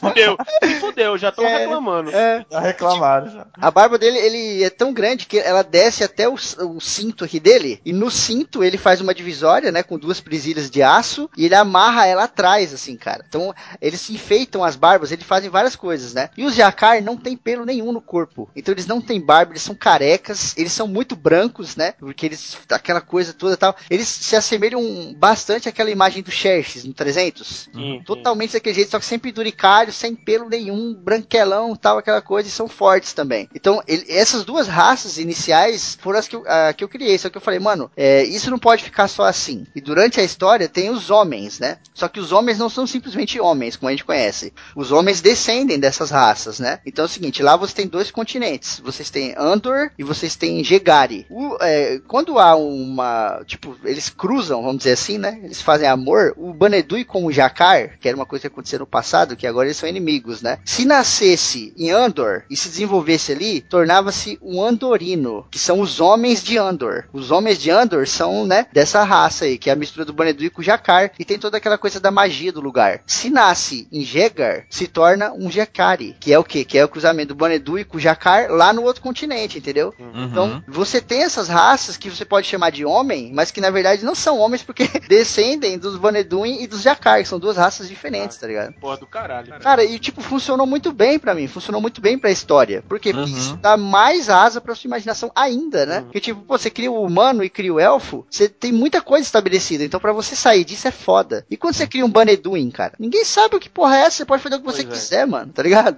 Deixa muito mais aberto pra você. É, por isso que a Nova Dragões não saiu ainda. Já faz cinco anos que eu tô esperando. o negócio não acaba. É fica criando história aí, ó. Cara, eu, eu tô com eu tô com um problema, um problema entre aspas, né? Porque assim, no meu mundo tem muita raça, tá ligado? Claro que tem umas raças que já que que é fácil de fazer porque já existe. Que eu, pronto, eu vou listar aqui. São os humanos. Aí eles aí tem dos Como eles humanos. são? Como são? Tem. são igual a, são igual a eu, Febrine. Igual a tu não. Tu, tu é diferente. Entendi, mineiro, São feios. São feios. Entendi. Aqui no nosso mundo a gente tem a raça dos humanos e os mineiros. Os mineiros. É aquela raça que tá sempre meio desacortada, que toma muita cachaça, É, comendo piquejo. só queijo. come queijo. Só por quê? Aí, são os humanos, aí tem os nômades, que aí os nômades, eles são humanos, só que eles são adaptados a... Eles só vivem no deserto. E eles são endêmicos, endêmicos a um deserto específico, tá ligado? Aí humanos, nômades, aí eu tenho... Só, só peraí, pra quem não sabe o que é endêmico, é que só vive naquele lugar. Uhum. Em vez do cara tá ouvindo e fala, caralho, é endêmico do deserto, que porra é essa? Ele é endêmico de um deserto específico. Aí eles, eles criaram quatro civilizações em cada lado do deserto. E eles ficam andando dependendo da- das estações, tá ligado? Aí os, o- a diferença dos nômades é que eles têm um olho, o, o olho- os olhos deles conseguem enxergar à noite. Aí eles podem ficar andando direto. E a coluna e da, da coluna cintura e cintura para baixo, cintu, é, quadris e pernas são adaptados também pra andar pra caralho, tá ligado? Aí eu tenho os elfos, be- beleza, é, parecido com, com o que já existe e tal. Eu tenho os elvenins, que eles são iguais aos elfos, só que eles são pequenos, tá ligado? São tipo hobbit, é, é do tamanho de hobbit um cara de elfo, vamos dizer assim. É porque eles são.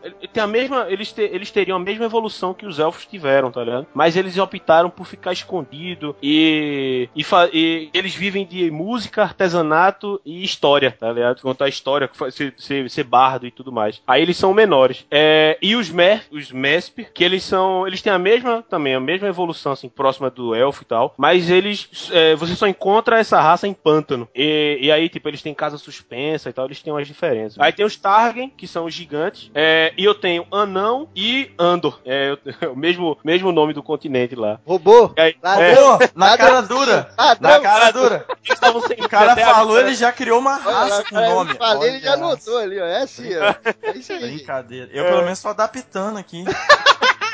O cara roubou na cara. Tô pondo dois Vai. R no final, né? Vai ser, É. vai ser Andorinha agora, vamos dar, vai ser Andorinha. Andorinha. Foi- Tem a Andorinha, que é uma raça que voa. É. Maldito. Anões e, an- anões e Andor, que aí os Andor eles são iguais aos anões, só que eles são um pouco maiores, porque eles são endêmicos também de uma. de uma. nem de um, de um lugar, eles são endêmicos de uma situação, tá ligado? Que foram. Foi um- uma parte dessa ra- da raça que. que foi se, foi se desenvolver no subterrâneo, mas de um lugar que tinha muito mineral, tá ligado? Aí era, era muito mais difícil de cavar nessa rocha mineralizada. Aí eles são um pouco maiores e as juntas da, da, mão, da, da mão deles tem, é, é metálica. Aí eles são. Eles conseguem até cavar de mão nua, tá ligado? É, tem, e tem também fada, os Zéfins, que eles são fadas, só que a diferença é que eles têm asa de falcão, né? Só que pequeno também, pequenininho, que nem fada. É, os Seurinos, que eles são homens com, com forma de cervo. E, e os Aquadians, que eles são como se fossem elementais de água, tá ligado? Aí, aí, aí- e, cada, e cada raça é diferente porque elas têm uma interação diferente com a magia ancestral. Uns usaram menos na sua evolução e outros usaram médio. Aí por isso que usaram médio é quem é. Glória Pires agora. Gosto mesmo. Usaram- usaram aquele mais ou menos, mais ou menos, Ai, e outros usaram, usaram tanto que a estrutura, o, o corpo deles mudou totalmente. Tipo, eles ficaram do tamanho de um, de um palmo de uma mão, ou eles têm forma, é, uma forma animal ou intangível de água, tá ligado? Mas, Aí- mano, você tá fudido com esse monte de raça aí. ah, mas, mas eu vou. Eu tenho. Eu tenho uma- um bem bolado aí pra não precisar estender Fica- tanto. Fica até a dica pra galera que tá ouvindo, né? Tipo, você escreve, tá fazendo raça e tal. Cuidado com o número de raças também, mano. Sim, cuidado. Que- não, eu, é eu que- não vou.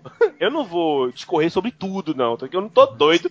É, porque, tipo assim. Não, mas eu já entendi. É, Lembra que o é. Hidalgo falou que cai a falange lá e destrói? Hum, vai cair no meio do livro e vai matar 80% das raças. Aí fica mais Ah, um e trabalha só com duas. É, porra, tu me lembrou, ainda tem os dragões também.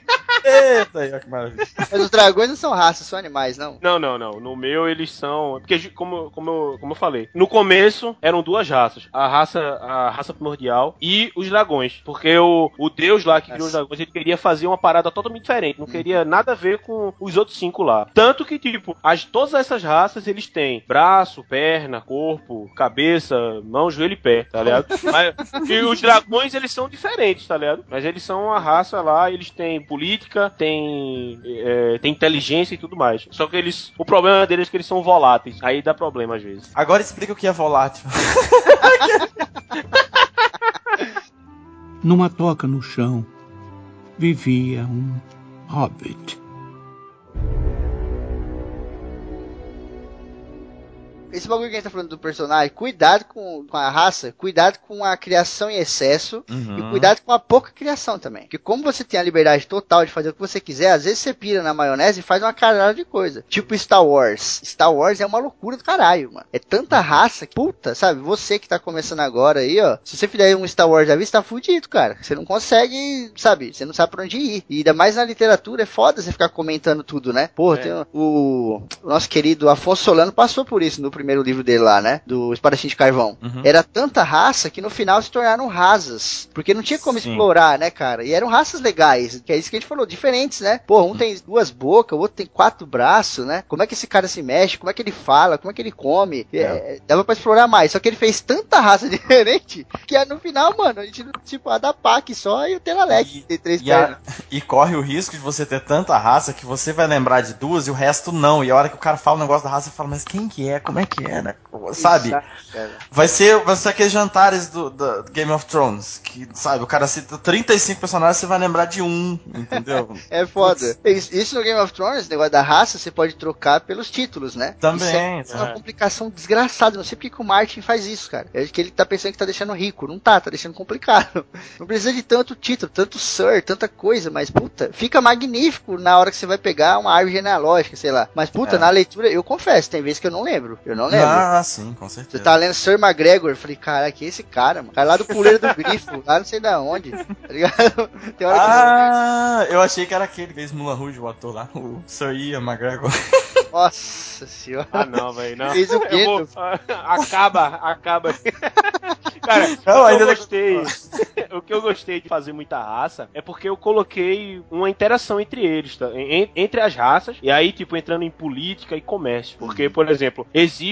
É, é, antes existia muita guerra entre as raças, mas aí houve um evento que acabou unindo elas, tá ligado? Pelo menos nesse continente que a história se passa. Aí eles se uniram e eles estão numa trégua de tipo, cara, todo mundo tá ok entre si. Mas aí, beleza, é, os, o- os Targens, eles são ótimos construtores, tá ligado? Eles constroem navio foda, máquina de guerra, tá ligado? Aí eles exportam pra outras outras é, outras raças, outras nações. É, os anões e os Andor, eles são, claro, os Você roubou de mim? Roubou.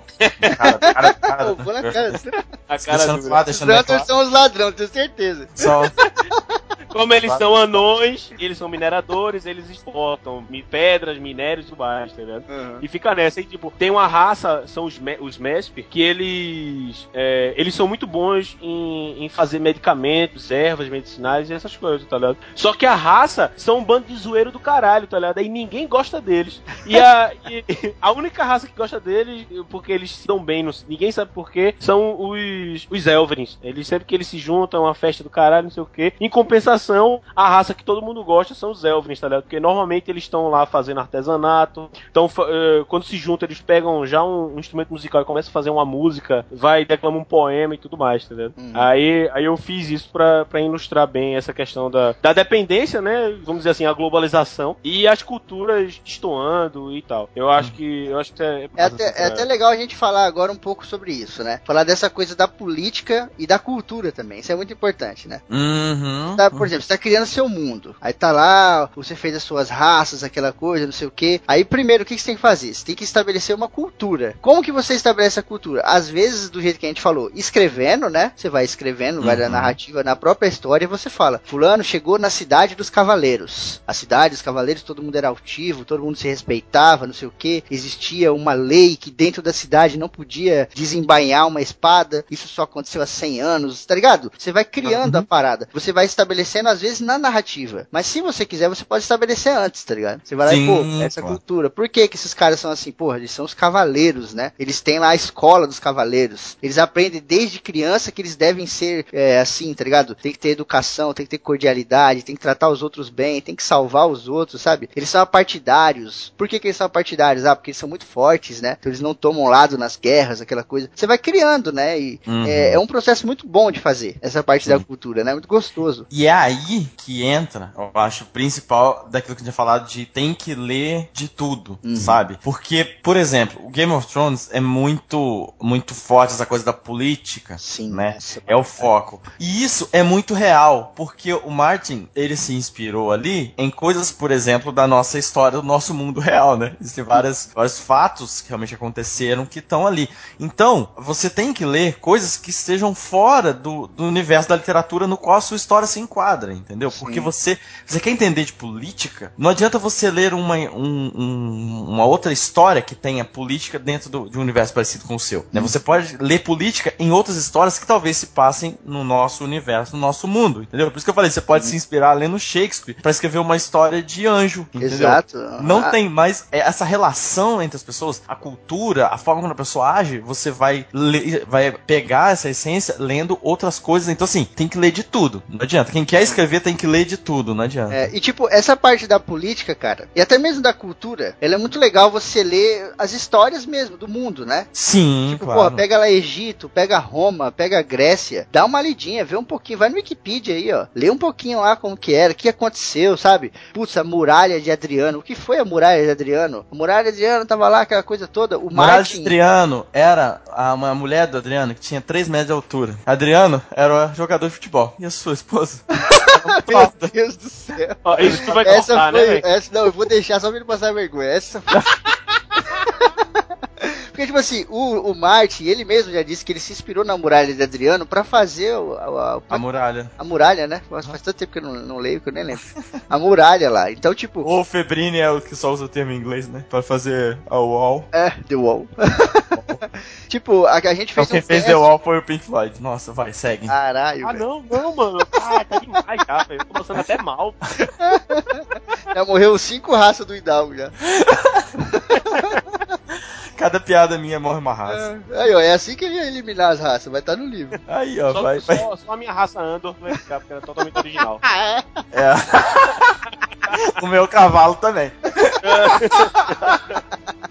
É, Mas, tipo assim, leiam essas coisas das histórias. A gente fez um cast sobre Guerra das Rosas, lembra, Leira? Uhum, sim. Tipo, cara, ali é total Game of Thrones. E o Martin já falou, mano, chupei tudo dali mesmo e é nóis, tá ligado? Sim. Então leia as coisas. Pô, pega uma coisa que eu recomendo demais, não porque eu gosto, mas porque é foda, que dá asa pra imaginação, você aprende um monte de coisa, é Bernard Cornwell. Uhum. Bernard Cornwell você lê um romance e você aprende história também, tá ligado? Sim. Ver como que era aquilo, não sei o que, e a imersão é muito boa, você aprende muito. Então, mano, sai lendo pra estabelecer a política e a cultura do lugar, tá ligado? É. E, E assim, Hum. uma, só uma coisa também, é porque você lê, pega o livro de história, os sites de história, eles vão se focar nos fatos, né? Mas quando você pega um romance histórico como o Bernard Cornwell, ele se foca em outros aspectos que talvez você não encontre no livro, como por exemplo, como essa sociedade se vestia, como as pessoas se tratavam, né? São outras coisas que você ele pegou espalhado, entendeu? Então, assim, quando você lê um romance histórico, alguma coisa assim, é muito legal de você pegar esses detalhes também que vão enriquecer a sua história. Ou alguma série, sabe? Você vai escrever uma história que, que se passa, sei lá, na Inglaterra no começo do, do século XX, sabe? Você assiste o Downton Abbey lá, que, cara, é- tem toda a história da questão política, tá, mas é muito mais focado no- nas pessoas, como as pessoas daquela classe se, se tratavam, co- como elas pensavam, como elas agiam, né? Como esse tipo de coisa. Então, assim, é, é pegar referência em tudo quanto é lugar mesmo e abrir a cabeça. Abre a cabeça Exatamente, pra procurar, É, lembra lá naquele cast que a gente fez sobre a escrita? Que a gente falou, primeiro você aprende para depois você desconstruir. Exato. Aqui é legal você fazer isso também com a história. Uhum. Primeiro aprende como é que funciona, depois desconstrói, mano. É. Não é obrigado você fazer um rei contra o outro. Porra, faz lá o rei. Puta, mas esse rei é irmão do outro e ninguém sabe. Uhum. Tá ligado? E no meio dessa porra, sei lá, cadê a mãe? Puta, a mãe apareceu. Sabe, desconstrói, bagunça, mistura. Cara, quanto mais você deixar maluco, mais o leitor gosta. É. O leitor não quer aquela coisa óbvia, ele quer ser enganado. Eu engano não filho da puta, o leitor tá fudido na minha mão, cara. Faz isso com ele, tá ligado? Porque ele gosta. Gosta. Depois chega na frente e fala, meu Deus, o que aconteceu aqui? Caralho, não era isso, tá ligado? É muito bom isso, cara. Uhum. A cultura também vai influenciar muito no quê? Nisso que a gente tá falando. Você tá construindo um mundo, aí vem a política, aquela coisa toda, guerra, não sei o que lá, cidade de cima, cidade de baixo, sei o que. Aí vem a cultura. Todos eles são iguais ou não, tá ligado? A gente tem aí Uhum. Star Trek, né? O Areira fã de Star Trek aí. Sim, claro. E tipo, a gente tem lá os Klingon, né? Uhum, uhum. Bom, eles são uma cultura muito fechada, muito igual, sabe? Tipo, é aquilo e acabou. Uhum. Tipo, na sua história, cara, você pode ter uma cidade do lado da outra e elas serem totalmente diferentes. Como, por Uhum. exemplo, era o Império Romano e os Celtas, tá ligado? Você pode fazer completamente diferente, né? Você fala, pô, aqui tem a vila que os caras andam de armadura e ali tem uns caras que, sei lá, anda pelado, Uhum. né? O o Martin fez isso com muita maestria também quando ele conta a história dos nômades, né? Aqueles povos que chegaram em Westeros e lá tinha aqueles pequenininhos. Você lembra o nome, Areira? Hobbs. Acho que era Vidente Ah. Verde, não era? Era. Que são que viraram as árvores, lá, as árvores, né? Viraram as árvores e tal. É. Isso é legal, porque, tipo, mano, você tá ali. É alguma pau- coisa verde, alguma coisa verde, sim. Eu acho que são, eram videntes verdes, não sei, alguma coisa É, eu assim. acho que é vidente. É, é alguma coisa, ou algum sinônimo de vidente verde. É. É, então. E tipo, é legal, porque, pô, você fala, putz, os caras estão ali lado a Não, lado. eram caminhantes brancos. Não, mentira, tô zoando.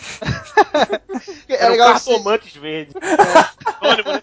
eram os lanternas verdes. Mas, tipo assim, tá ali lado a lado e tá diferente. Até puxando É, mais é. pra atual, em Westeros mesmo, né? Puxando pra coisa mais atual. Cara, você pega essa parte da cultura lá do pessoal de Porto Real e você vê o pessoal lá de Winterfell, já tem uma pequena diferença. É pequeno? É, mas já tem uma diferença. Aí você sobe mais um pouquinho ali, muralha já é outra parada. Pra lá da muralha é uma coisa toda diferente. Lá em Essos, né, no continente que fica lá do lado direito, é outra pegada, sabe? É um bagulho totalmente diferente. Parece uma mistura de, de árabe com indiano tal, uma porra muito louca, né? Uhum. Isso é muito maneiro, isso dá profundidade no quê? No- nas suas raças, dá profundidade no seu mundo, tá ligado? Se for todo mundo igual, sei lá, fica meio raso. Você pode fazer, mas eu acho que se você diferenciar aí por conta de alguns motivos, né, fica legal. Tipo em Dorne. Em Dorne, eles dão muita importância pra mulher. A mulher de Dorne tem uma força do caralho, né? Porque a Niméria, né? A primeira, É, então. chegou e as tacou o pau ali. É, cara, eles dão uma importância foda. Em Porto Real, a mulher é uma puta. O nego tá cagando pra mulher, tá ligado? A mulher é pros caras comer e já era, tá ligado? Tirando a Cersei, que é fodona, né? É, A cultura do bagulho é muito diferente, né? E tá ali, cara. Uhum. Porto Real e Dorne tá,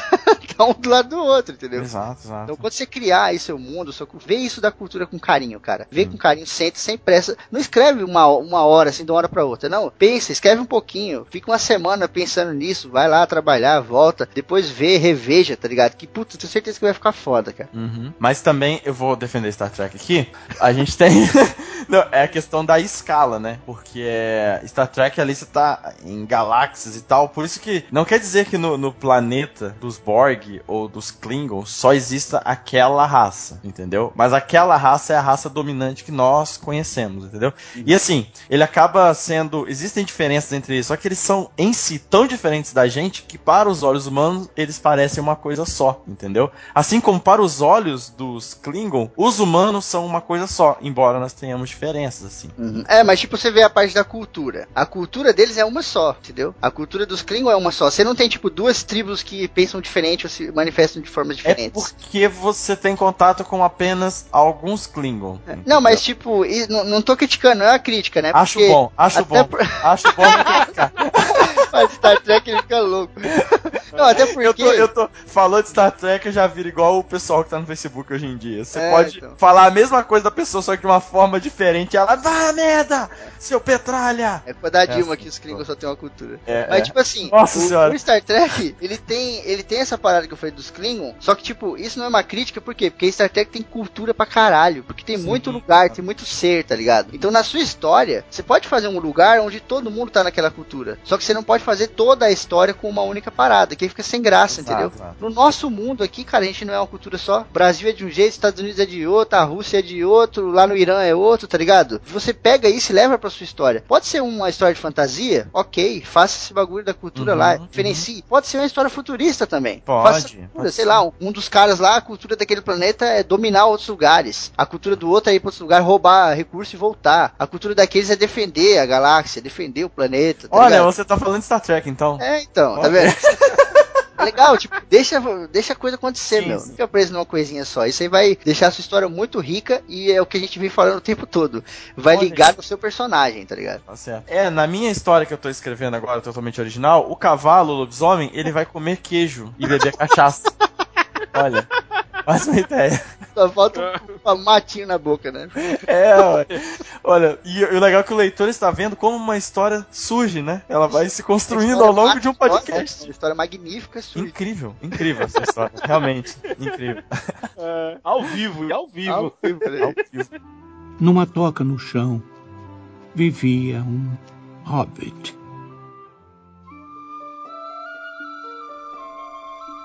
Lá no mundo que você vai criar, não vai estar tudo pronto, né? A gente tá falando aqui de criação, né? Uhum. Então tudo que tem ali vai sair da sua cabeça. Mesmo que seja durante a narrativa. Se você tá lá, o Joãozinho estava andando lá na estrada tal, com a sua bengalinha, e ele se deparou com um castelo. A partir do momento que você escreve isso, esse castelo passa a existir. Ele não existia até você escrever. Isso é muito maluco, né? Uhum. A partir do momento que você escreve, ele passou a existir. Então, Olha que poético isso. é, né, cara?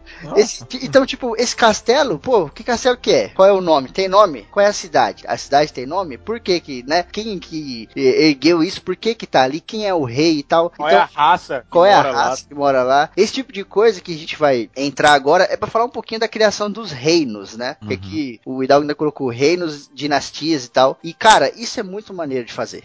isso é muito maneiro.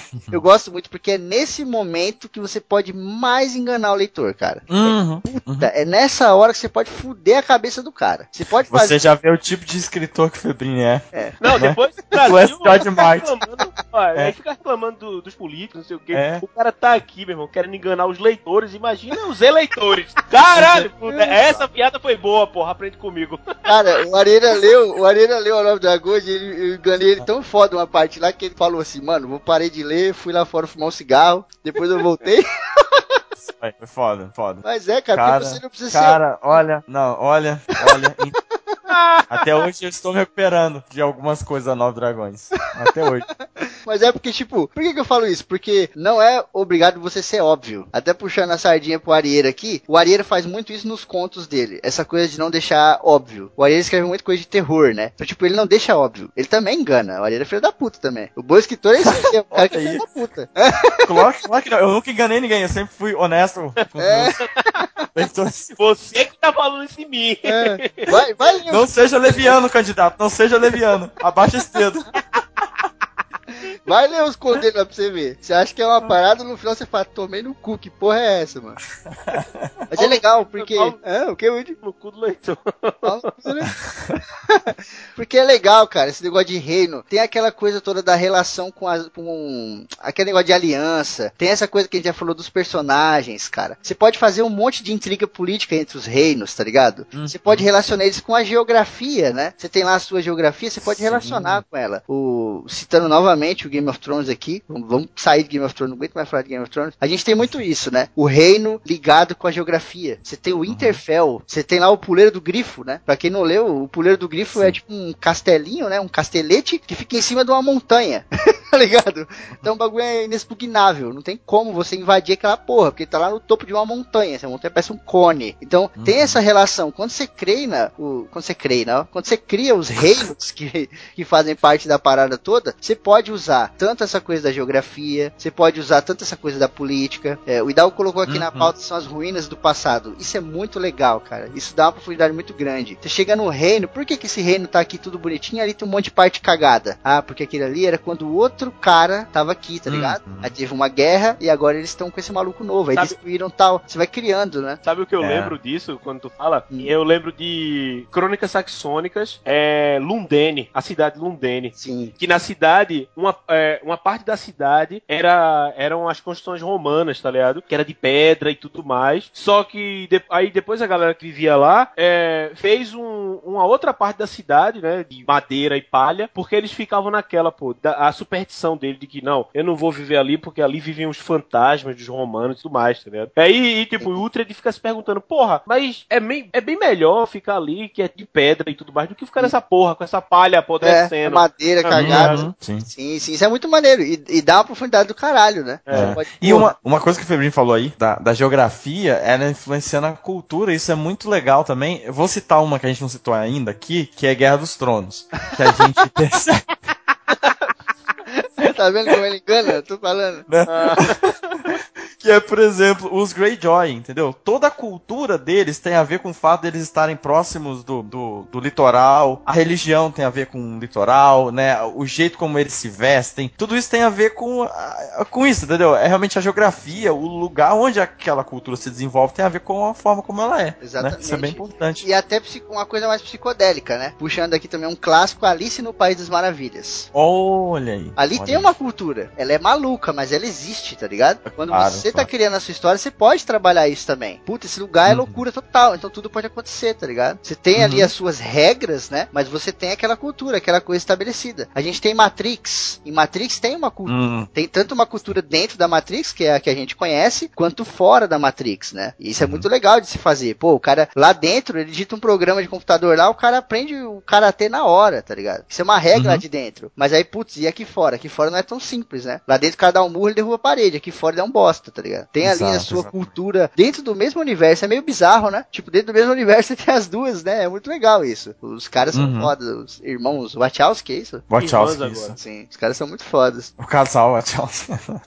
que toda Não, vez agora- que eu agora ouço, o- eu lembro do Agora são, são Wachowski do são irmãs. Monstro S.A. As duas agora. né? São irmãs, São porque um duas? é gay. Ah, não, é porque é o seguinte, uma, Uma- era- antes, era, antes era, era homens, aí depois uma é, trans, aí Uhum. ficou o casal, e agora, recentemente, o que era homem também tá mulher agora. Ah, eu não sabia. virou- é, Agora Aí- são as irmãs mesmo. ah, as não, irmãs, foi legal. novo, foi novo. Uhum. É legal, são as irmãs Wachowski aí, ó, que maneiro. Mas é maneiro, então explorem bastante essa parada, tá ligado? Da cultura. Não tenham medo. E, tipo, cara, façam desde a coisa mais bizarra, mais ridícula, que lá na frente provavelmente você vai cortar, até a coisa mais incrível, tá ligado? Então, tipo, sei lá, faz um bagulho lá da cultura de, tipo, cê- é, eles bebem sangue. Essa galera aqui, eles bebem sangue de animal. Por quê? Ah, porque eles acham que a força do animal vai vir através do sangue. E aquela outra galera abomina isso. Então você já tem essa diferença de cultura. Só nesses dois pontos você já pode criar uma história gigantesca, incrível, tá ligado? Inimaginável. De relação, de guerra, de um tentando impor a sua cultura, a sua verdade sobre o outro. De, sabe, aquela coisa maluca. Uhum. Que é o que acontece em Romeo e Julieta. Em Romeo e Julieta você tem uma parada parecida, né? Que é uma coisa do. Um pensa de um jeito, o outro pensa do outro. Não é bem uma cultura, mas você tem essa, essa Sim. coisa diferente, né? Usa isso na história, cara. E quando você tem uma história aí que tem vários reinos, ou quando você tem uma história futurista que tem vários planetas, várias raças, se você faz um Romeo e Julieta, entre aspas, entre todos eles, fica muito legal, né? Pô, um pensa de um jeito, outro pensa do outro, o inimigo mortal. Exato. Por que que é inimigo mortal, né? E a sua história, você vai ter que ter essas diferenças em vários níveis, né? Vai ter que ter a diferença de um, um planeta pro outro, um continente pro outro, você vai ter que ter a diferença de uma cidade pra outra, de, né,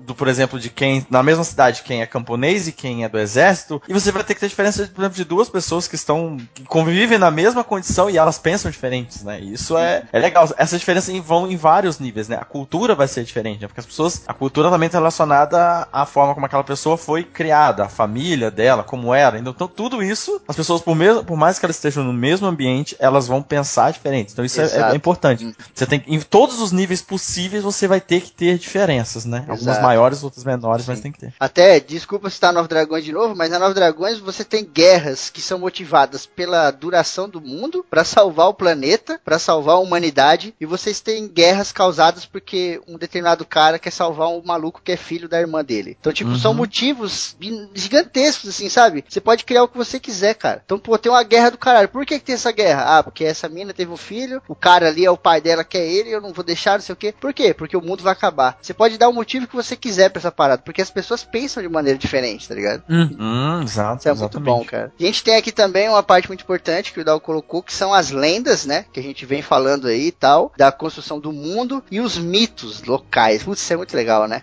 Esse bagulho. Isso eu É- Eu acho muito difícil, porque assim, é você, porque assim, você tá escrevendo uma história que já é uma lenda que você tá criando. Aí você vai criar a lenda dentro da lenda, sabe? Eu fico muito perdido, É sabe? Uma coisa. Cara, é, cara. sabe? do- nossa, é, é- é muito legal e isso enriquece demais, assim. Porque lendas e mitos tem em qualquer lugar. Em qual, né? Você tem as lendas numa cidade, você tem as lendas que Sim, aconteceram é. ali, né? Mas, mas é muito difícil, cara. Eu acho. Nossa, é- mas é muito legal. É um exercício e tanto, né? Sim. Na história, na história que eu tô criando, na Aventura Secreta, é, eu falo muito das eras passadas, tá ligado? De que, de que Uhum. tipo, no, no continente que a história se passa, é, houve. é, a, primeira, a primeira era do continente foi chamada de Era das Chuvas Eternas, tá ligado? Porque não parava de chover lá. Chuva constante. E E, mal tinha, mal tinha, quer dizer, não tinha raça morando, tá ligado? A- até que começaram a chegar as outras raças, não sei o que, e, e depois houve um, um- o- os, os grandes feiticeiros, os grandes mágicos se juntaram pra ver se conseguiam reverter aquela situação. E dali aí foi passando e, e- e aí é dividido entre várias eras, tá ligado? De grandes acontecimentos que, que, que grandes eventos que aconteceram e perduraram por um tempo até vir outro evento e suplantar eles, tá ligado? Uhum. Aí não. E a trama que, que eu fiz é meio que ba- é, se baseia nessa, ne- nessas lendas que foram, tá ligado? Ah, não, ó, isso aqui tá, isso aqui aconteceu por causa disso. Porque, por exemplo, existe uma falha no, no continente que é uma, é uma fissura de centenas de quilômetros, tá ligado? E no Centenas pra subterrâneo. Caralho. É, centenas de quilômetros pra caralho. e no subterrâneo existem os seres abissais, tá ligado? Que eu tô fazendo pra ser o grande inimigo dessa da história, tá ligado? Já deu um spoiler da E- história, não precisa nem comprar o livro. Interessante, hein? Eu já estou, pe- Olha, já tô pensando a hora que o cavalo cair numa fossa. Hum.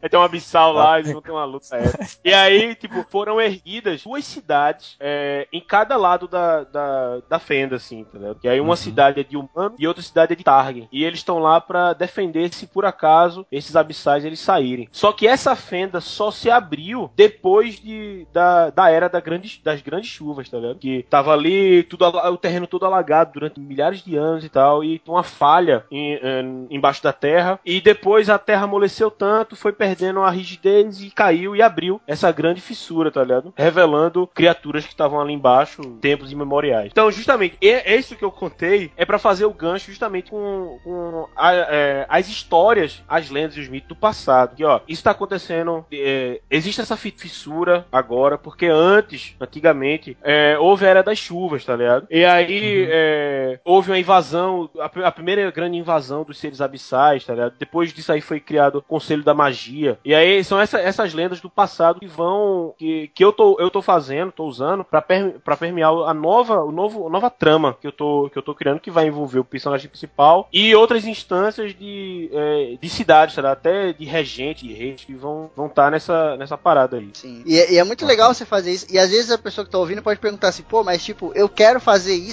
e eu não consigo. Onde que eu vou fazer? Né? Tipo, eu vou dar um parágrafo, vou escrever e depois eu volto pra história. Você pode fazer de várias maneiras, né? Uma das maneiras que eu acho mais interessante, assim, é você contar em momentos pertinentes, né? Não é simplesmente você tá vindo com a narrativa e do nada você para, conta a história e volta. Não. Tem que ser uma coisa pertinente, né? Sei lá, os caras Tem que estão estar andando. incluído, né? É. Tem que Tá no, no meio da coisa ali. né? Exato, né? Tipo, sei lá, os caras estão andando. É, os caras estão andando lá, sei lá, eles aterrissaram num planeta, pararam uma nave, uma história futurista aí. E os caras desceram do planeta, estão andando lá, e tem um desses caras que tá com ele que era daquele planeta. Só que teve uma guerra, destruiu tudo, sei lá. O cara vai ver na ruína e o cara vai contando a história. Pô, essa ruína aqui era minha casa. Aqui era isso, isso, isso, não sei o que, tá ligado? Puta, olha ali, ali era o bagulho tal, que tá ligado? Desde a guerra lá, não sei da onde, que aqui era- não era destruído e agora tá aí, tudo em ruínas, não sei o que. Você pode contando no meio da narrativa, no meio da sua história, entendeu? Não é, não é Exato. Daí pode pegar um personagem novo também, né? Sei lá, surgiu um cara lá do nada que chega e fala pra você, ó, não entra aí porque isso aí tem uma parada foda. E o cara, não, mas o que Uhum. tem aí dentro? Aí ele, ah, eu vou explicar. Ele conta toda a história, toda a lenda do, do bicho que tá lá dentro, do monstro, da coisa toda. Tem muitas ferramentas, né, pra você usar.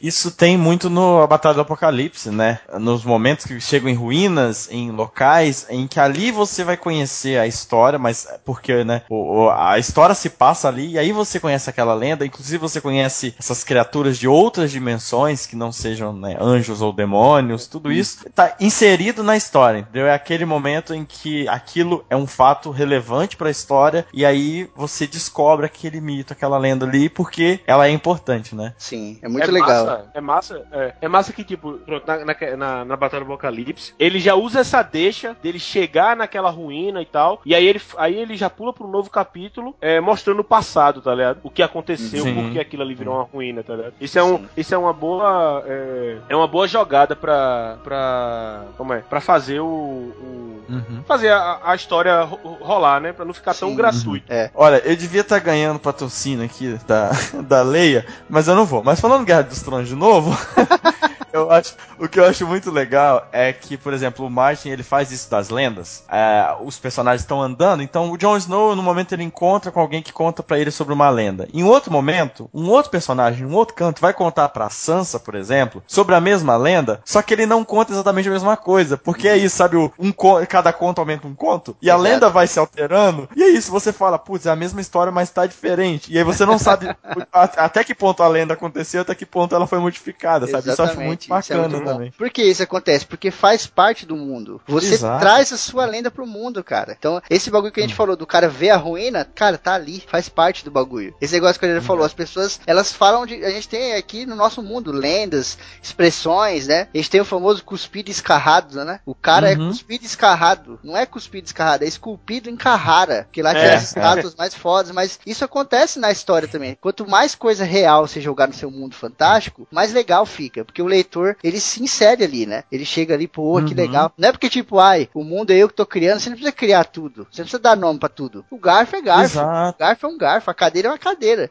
tá ligado? Isso. Senão você fica E maluco. também, né? exato. E tem as coisas que naquele momento que você tá contando, no seu mundo, naquele momento as coisas são conhecidas assim. Não quer dizer que é verdade, que sempre foi e que sempre vai Exato. ser. Não, é o recorte. Nesse Pois é. momento o pessoal tá contando Pode a história ser, assim. é. Talvez tenham contado diferente já. Sim, isso é muito maneiro, né? É tipo, é legal. ó, o Hidalgo colocou aqui nessa parte também os objetos lendários. Puta, Uhum. eu adoro essa porra. Eu sou fascinado, cara. Eu fico, acho que foram meus anos de RPG. eu fico criando. Sim, velho. Tipo, sim. na minha história, nada é uma espada, nada é um escudo, tá ligado? O bagulho tem um motivo, tem uma história, aquela porra ali. Isso é muito legal de você fazer também. Porque não criem as coisas só por criar, tá ligado? Faça a parada e dê uma história pra ela. Se é uma coisa importante, né? Por que que isso acontece? Cara, tem uma pecinha lá muito boba, mas que quando eu criei assim, eu até falei, caralho, quem vê de início vai achar uma, uma parada idiota. Que é uma rosa de vidro. Tem uma. Ah, mano. Ele já fica- Ah. Essa rosa. Já deu até vontade de fumar pra isso. Né?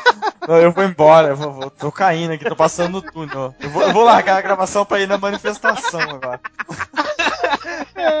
Olha, tipo, você cria o bagulho, por mais bobo que ele seja. Tipo, eu não tô falando do machado destruidor, não tô falando de uma espada fodona, apesar de lá. Eu tô falando de uma rosa de vidro, um objeto bobo, assim, que não teria significado nenhum pra história, tá ligado? Mas aí você cria o background. Por que que essa porra é importante? Da onde ela veio? E cara, isso vai te dar uma abertura pra você ampliar a sua história de uma forma bizarra. Você vai criar esse background você vai criar tanta coisa em cima dessa rosa de vidro, desse objeto que você tá falando, que isso lá na frente, cara, você vai falar assim, caralho, valeu a pena toda aquela história que eu escrevi, não mostrei pra ninguém, valeu a pena, porque aqui na minha história serviu direitinho. Olha o que aconteceu. Sabe? É muito bom isso, cara. Não cria objeto só por criar. Cria o objeto e fala, putz, esse objeto tem uma parada. Mas é o que a gente falou, às vezes você cria durante a narrativa, né? Então, por exemplo, tu lá escrevendo. O Arira tá escrevendo lá. O Arira escreve contos de terror fantásticos. Então ele tá lá. Tinha o padre lá, não sei o que, e o padre tinha um crucifixo X, que era um crucifixo de madeira, todo queimado, todo cagado, tava meio quebrado, todo sujo, mas ele não trocava aquela porra por nada. Por quê, tá ligado? Isso é um negócio legal. Fala por quê, fala de onde veio isso, o que aconteceu, como que esse crucifixo queimou, né? Por que, que ele não, troca? não. Se, se eu tivesse escrevendo, eu ia falar tanto do crucifixo, do crucifixo, no final ia ser só um crucifixo, não ia ser nada demais, só pra sacanear, né? Pode ser. era, era um sapato dele mesmo, um É,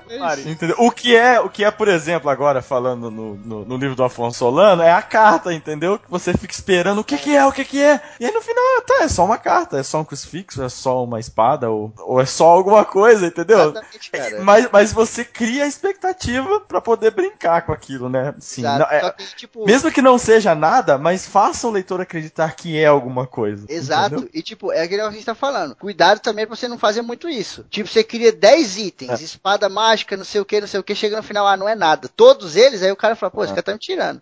Ou então, se cada capítulo aparece um item mágico, no final você fala, o que, que ele tem de mais? Tem item mágico pra todo lado, entendeu? Entendeu? Então- É igual no Guerra dos Tronos agora, tem aço valeriano pra todo mundo tem uma espada de aço valeriano agora, ela não é mais importante. No começo era só gelo, do nada todo mundo tinha, né? Vidro de dragão, Tem, agora tá agora- chovendo. Tá chovendo, tá. E aí perde a importância, entendeu? Se tem em todo lugar. Mas, mas é, cara, faça os itens com carinho. Pense nos itens. Eu já dei exemplo de item aí. Não sei se eu falei na outra gravação. De eu estar andando na rua, escutar uma buzina e criar um item foda, tá ligado? Sim, você falou. Então, tipo, lá. É, então, então, cara, é, cria com carinho, cria sem, sem pressa. Senta, tal, imagina a cena, vê direitinho, fala, putz, vou fazer isso aqui agora. Esse personagem é importante? É. Vou fazer um negócio legal. Dê presentes, né? Pô, vou dar presente. No Harry Potter tem muito isso, e é muito legal, né? Tipo, no Harry Potter, o que acontece? A JK veio e deu aquela capa da invisibilidade lá, né? Até então, era uma capa da invisibilidade, mas quando ela constrói o background, que é aquela história Hum. dos irmãos, né? Os irmãos que encontraram com a morte na ponte, Sim, Puta, olha só, né, olha que, edições. que magnitude que ela deu pra aquela capa. Tipo, era, era pra ser só mais um item mágico no universo gigante do Harry Potter. Mas olha só a importância que ela deu pra parada. Por isso que a gente tá falando aqui. Hum. Perde um pouquinho de tempo, né? E escreve sobre isso que, cara, vai valer muito a pena lá na frente, tenho certeza, mano. Uhum. Numa toca no chão, vivia um hobbit. O seguinte, ó, quando você tá escrevendo a sua história, o que acontece? É, foi a minha entrada, né? Sem ação não há tragédia, sem tragédia não há amor, sem amor não há criação, sem criação não há vida. Então é o seguinte, aqui está colocando todas essas coisas que eu falei na sua história. E a ação, ela gera uma reação. Então tudo que você Ah, fizer- já dizia Newton, né? já dizia Newton Newton, né? então tudo que você fizer na sua história não pode ser gratuito. Por quê? Porque você que tá ditando o rumo ali. Como na nossa história aqui, sei lá, a Alemanha decidiu que vai dominar o mundo. Isso não é gratuito, isso vai trazer consequências. Então tudo que você escreve aí no seu mundo, tudo que você cria, todas as guerras, todos os amores, é rei que desce, é rei que sobe, tudo isso vai ter consequências lá na frente. Então pensa muito bem é, antes de, sabe, sair escrevendo qualquer coisa. E tem a coisa cultural que a gente falou, né? Se você do nada você sucumbe uma cultura, puta lá, aquela galera conquistou essa daqui, a cultura dela já era, exterminou. Isso tem uma consequência, mano. Isso vai ter uma consequência, né? Tipo, ah, será que É. exterminou mesmo? Será que não ficou vestígio? Essa galera que ficou, será que não vai querer se vingar? Essa galera que ficou, será que vai pra outro lugar? Vai levar essa cultura pra lá e ficar muito maior do que era, tá ligado? Você tem que Exato. sempre ir dando asas ao seu mundo. Que a história, ela não Que é para, né? É, que, é- que essa é a grande dificuldade, assim, pelo menos, pelo menos está sendo a minha, de você criar a trama da história, tá ligado? Porque eu mesmo, eu já pensei em várias coisas. Tinha, tinha um inimigo fodão, que depois ele, ele saiu de cena porque houve uma grande batalha contra ele, mas depois eu pensei em uma parada é, é, pra amarrar também, uma parada política de um- uns reis que já estavam aí há um tempão. Só que é o seguinte, né, você tem que, você tem que saber deixar bem pra não ficar, novamente, gratuito, tá ligado? De, quando Uhum. vê do nada, pã, aí descobre que tem um rei é, misturado lá, tá ligado? De, de. Pronto, tem uma história que eu, que eu até tá um, tá- eu parei faz tempo, que era falando sobre um, um, um cara que morre e ele vira um demônio. E, e aí, tipo, ele já fala logo no começo que. Porque ele era ambicioso pra caralho, e ele não, eu vou, eu vou ficar no lugar de Lúcifer, tá ligado? Eu não quero nem ideia, eu não quero nem saber. Aí, só que assim, eu meio que já criei o final, tá ligado? Eu já tenho, eu já tenho o final criado. E o que ele faz, ele faz um jogo foda lá com os grandes generais, né? Que é, sei lá, Baal, Abaddon, essa, essa galera aí. E faz um jogo foda pra que para eles se virarem contra Lúcifer e não sei o que. E no final ele meio que, que tipo, ah, eu não fiz nada, hein? Não sei o que. Mas você tem que ter o porquê deles fizeram isso. Toda essa, é- é- essa costura, a trama pra, pra você Uhum. fi- ficar legal, tá ligado? Sim, você sim. tem que E saber assim, os detalhes. tem- e tem que ter o respeito com o personagem. Porque Também. você não pode matar um personagem, ou aleijar um personagem, ou casar um personagem, seja lá o que for, simplesmente porque, hum, vou matar alguém agora pra causar isso no leitor, entendeu? Tem que fazer sentido. Aquele personagem ele morre, mas o que que isso vai refletir na frente? Exato. Então vamos citar Guerra dos Tronos de novo. Quando o Ned Stark morre, Pela primeira vez. isso, primeira vez. Isso causa um impacto e você fala, caramba, até ali você pensa que é o personagem principal da história e ele morre. Então isso causa um impacto que é o que todo mundo, é a primeira vez, né? O primeiro impacto do- da história, depois viram outros. Mas assim, a gente fica chocado e fala, poxa, que legal, o cara não tem medo de matar o personagem e tal. Isso tudo é verdade. Mas além disso, a gente tem que pensar que a morte do Ned Stark é o que desencadeia todo o resto da história. Se o Ned Stark não morresse, não haveria a guerra do, do Robb Stark com os Lannisters, não haveria, entendeu? Uma série de outros acontecimentos, toda essa divisão, as alianças que são feitas, as alianças que são desfeitas, tudo isso que ocorre em Westeros ocorre porque o Ned Stark morreu lá no primeiro livro. Então, né, e aí é o que eu entro, por exemplo, na adaptação da série, que a série muda muitas coisas Aquela bosta. do livro. Não, eu não acho uma bosta, eu acho que funciona bem. Ela faz boas alterações. Só que tem algumas que estupro da Sansa, tá? Se você não assistiu a série, pam, pam, pam, mas, né? Tô na na Você toma esse spoiler Toma cara. No livro isso não acontece, né? Ocorre o estupro com uma outra personagem, mas a Sansa nem tá lá. O que acontece que eu digo é, qual é o, por que que isso é um problema? É, tem toda a questão do, do estupro que foi falado, mas a questão é o estupro especificamente com a Sansa. Porque a Sansa, mesmo na série, ela vinha, o personagem desenvolvendo, numa linha dela se tornar muito menos aquela menina sofrida que fazia tudo que era mandado, pau mandado, e começava a se tornar uma pessoa que pensava por conta própria ali junto com o Mindinho, né? Então ela já tinha sofrido, ela aprendeu com o sofrimento, aprendeu observando, e agora ela que vai começar a manipular as pessoas. E esse personagem é totalmente quebrado no momento que ela é estuprada, entendeu? Então, aquele estupro não tem um- uma função na história. Tem a função, o quê? O De que tem é em função de, é, de chocar, exatamente. Vamos colocar um estupro aqui. Vamos estuprar a Sa- Sansa, que é essa personagem e tal. Então é pra chocar, mas é um desrespeito com o personagem. Quebra a Você quebra né, o- Vareira? Exato, É como se tipo, exatamente. ela veio de criança pra mulher. E aí do nada você faz ela virar criança de novo, porque você Isso, quebra. tudo exato. Ela não precisa passar pra ir, por isso pra sofrer. Ela já sofreu desde o começo da história, entendeu?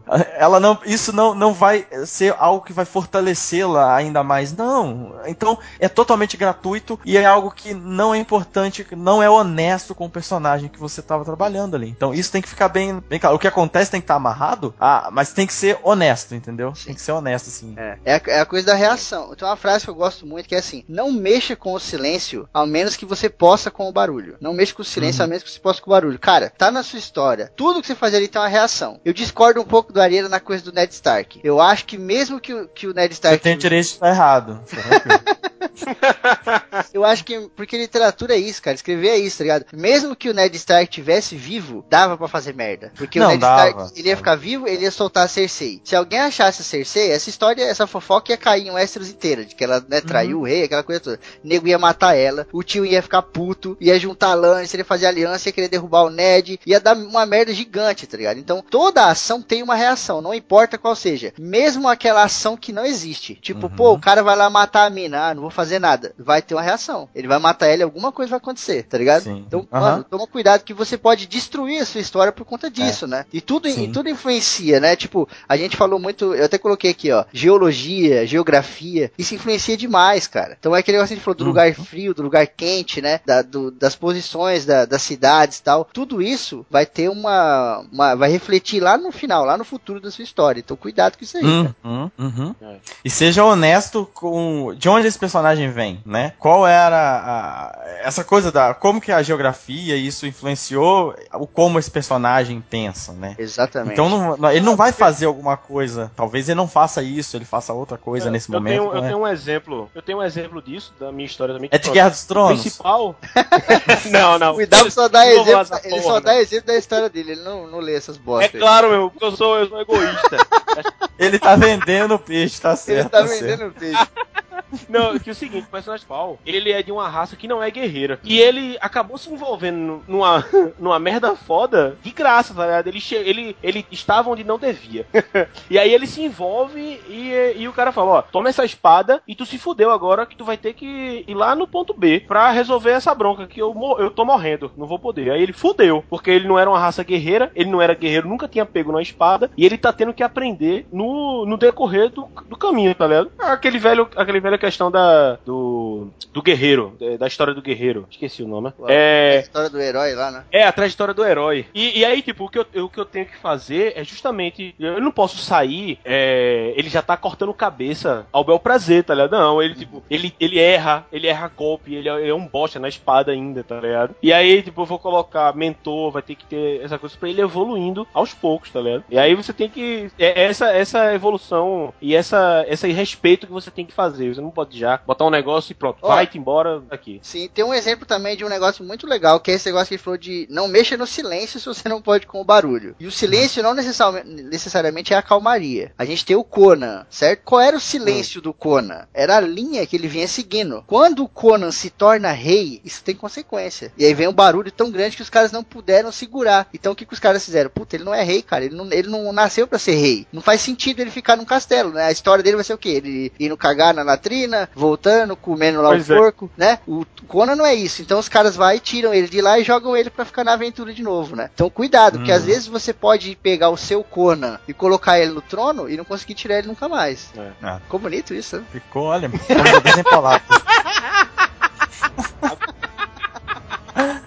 Vai ter link no Tá post vai. do, do projeto do Catarse aí, do, do Cavalo Mineiro, É. tem o lobisomem. Cavalo mineiro. Cavalo, cavalo do lobisomem mineiro.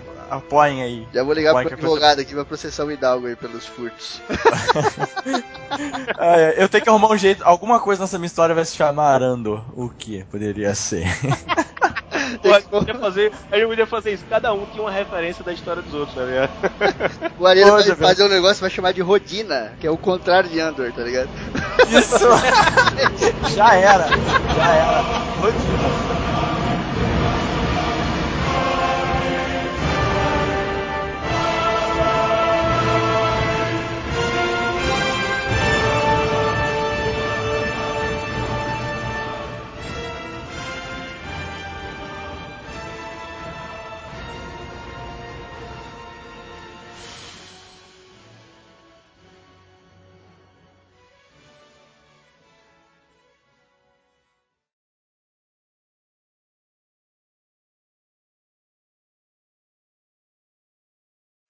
É que eu não tô ouvindo direito porque eu tô com o fone no ouvido, mas o som saindo no computador, então só tá abafando o som, entendeu? Não tá ligado? Eita, pô, então, tipo, se você for ali em ferramentas. Você já foi em ferramentas? Na caixa de ferramentas? Não, você- aqui, ó, não tem o Ah, Skype? não! Vai tomar no cu. Ali em cima tem ferramentas, Não. tem? Sim. Vai lá, opções. Onde? Pera aí. Aqui, ó, tem o Skype. Ferramentas. Aí tem Opções. Opções. Aham.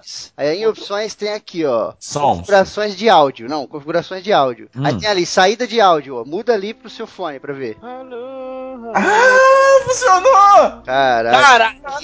Caralho! Porra, tu tem 7 anos, caralho! Caralho! Eu sou muito, sou muito hacker, velho. Porra! Sou foda. Ah, Mais de 4 anos de fone agora pra. Caralho, 3 anos gravando podcast, o cara não sabe mexer no Skype. Porra, eu sou foda na, na internet.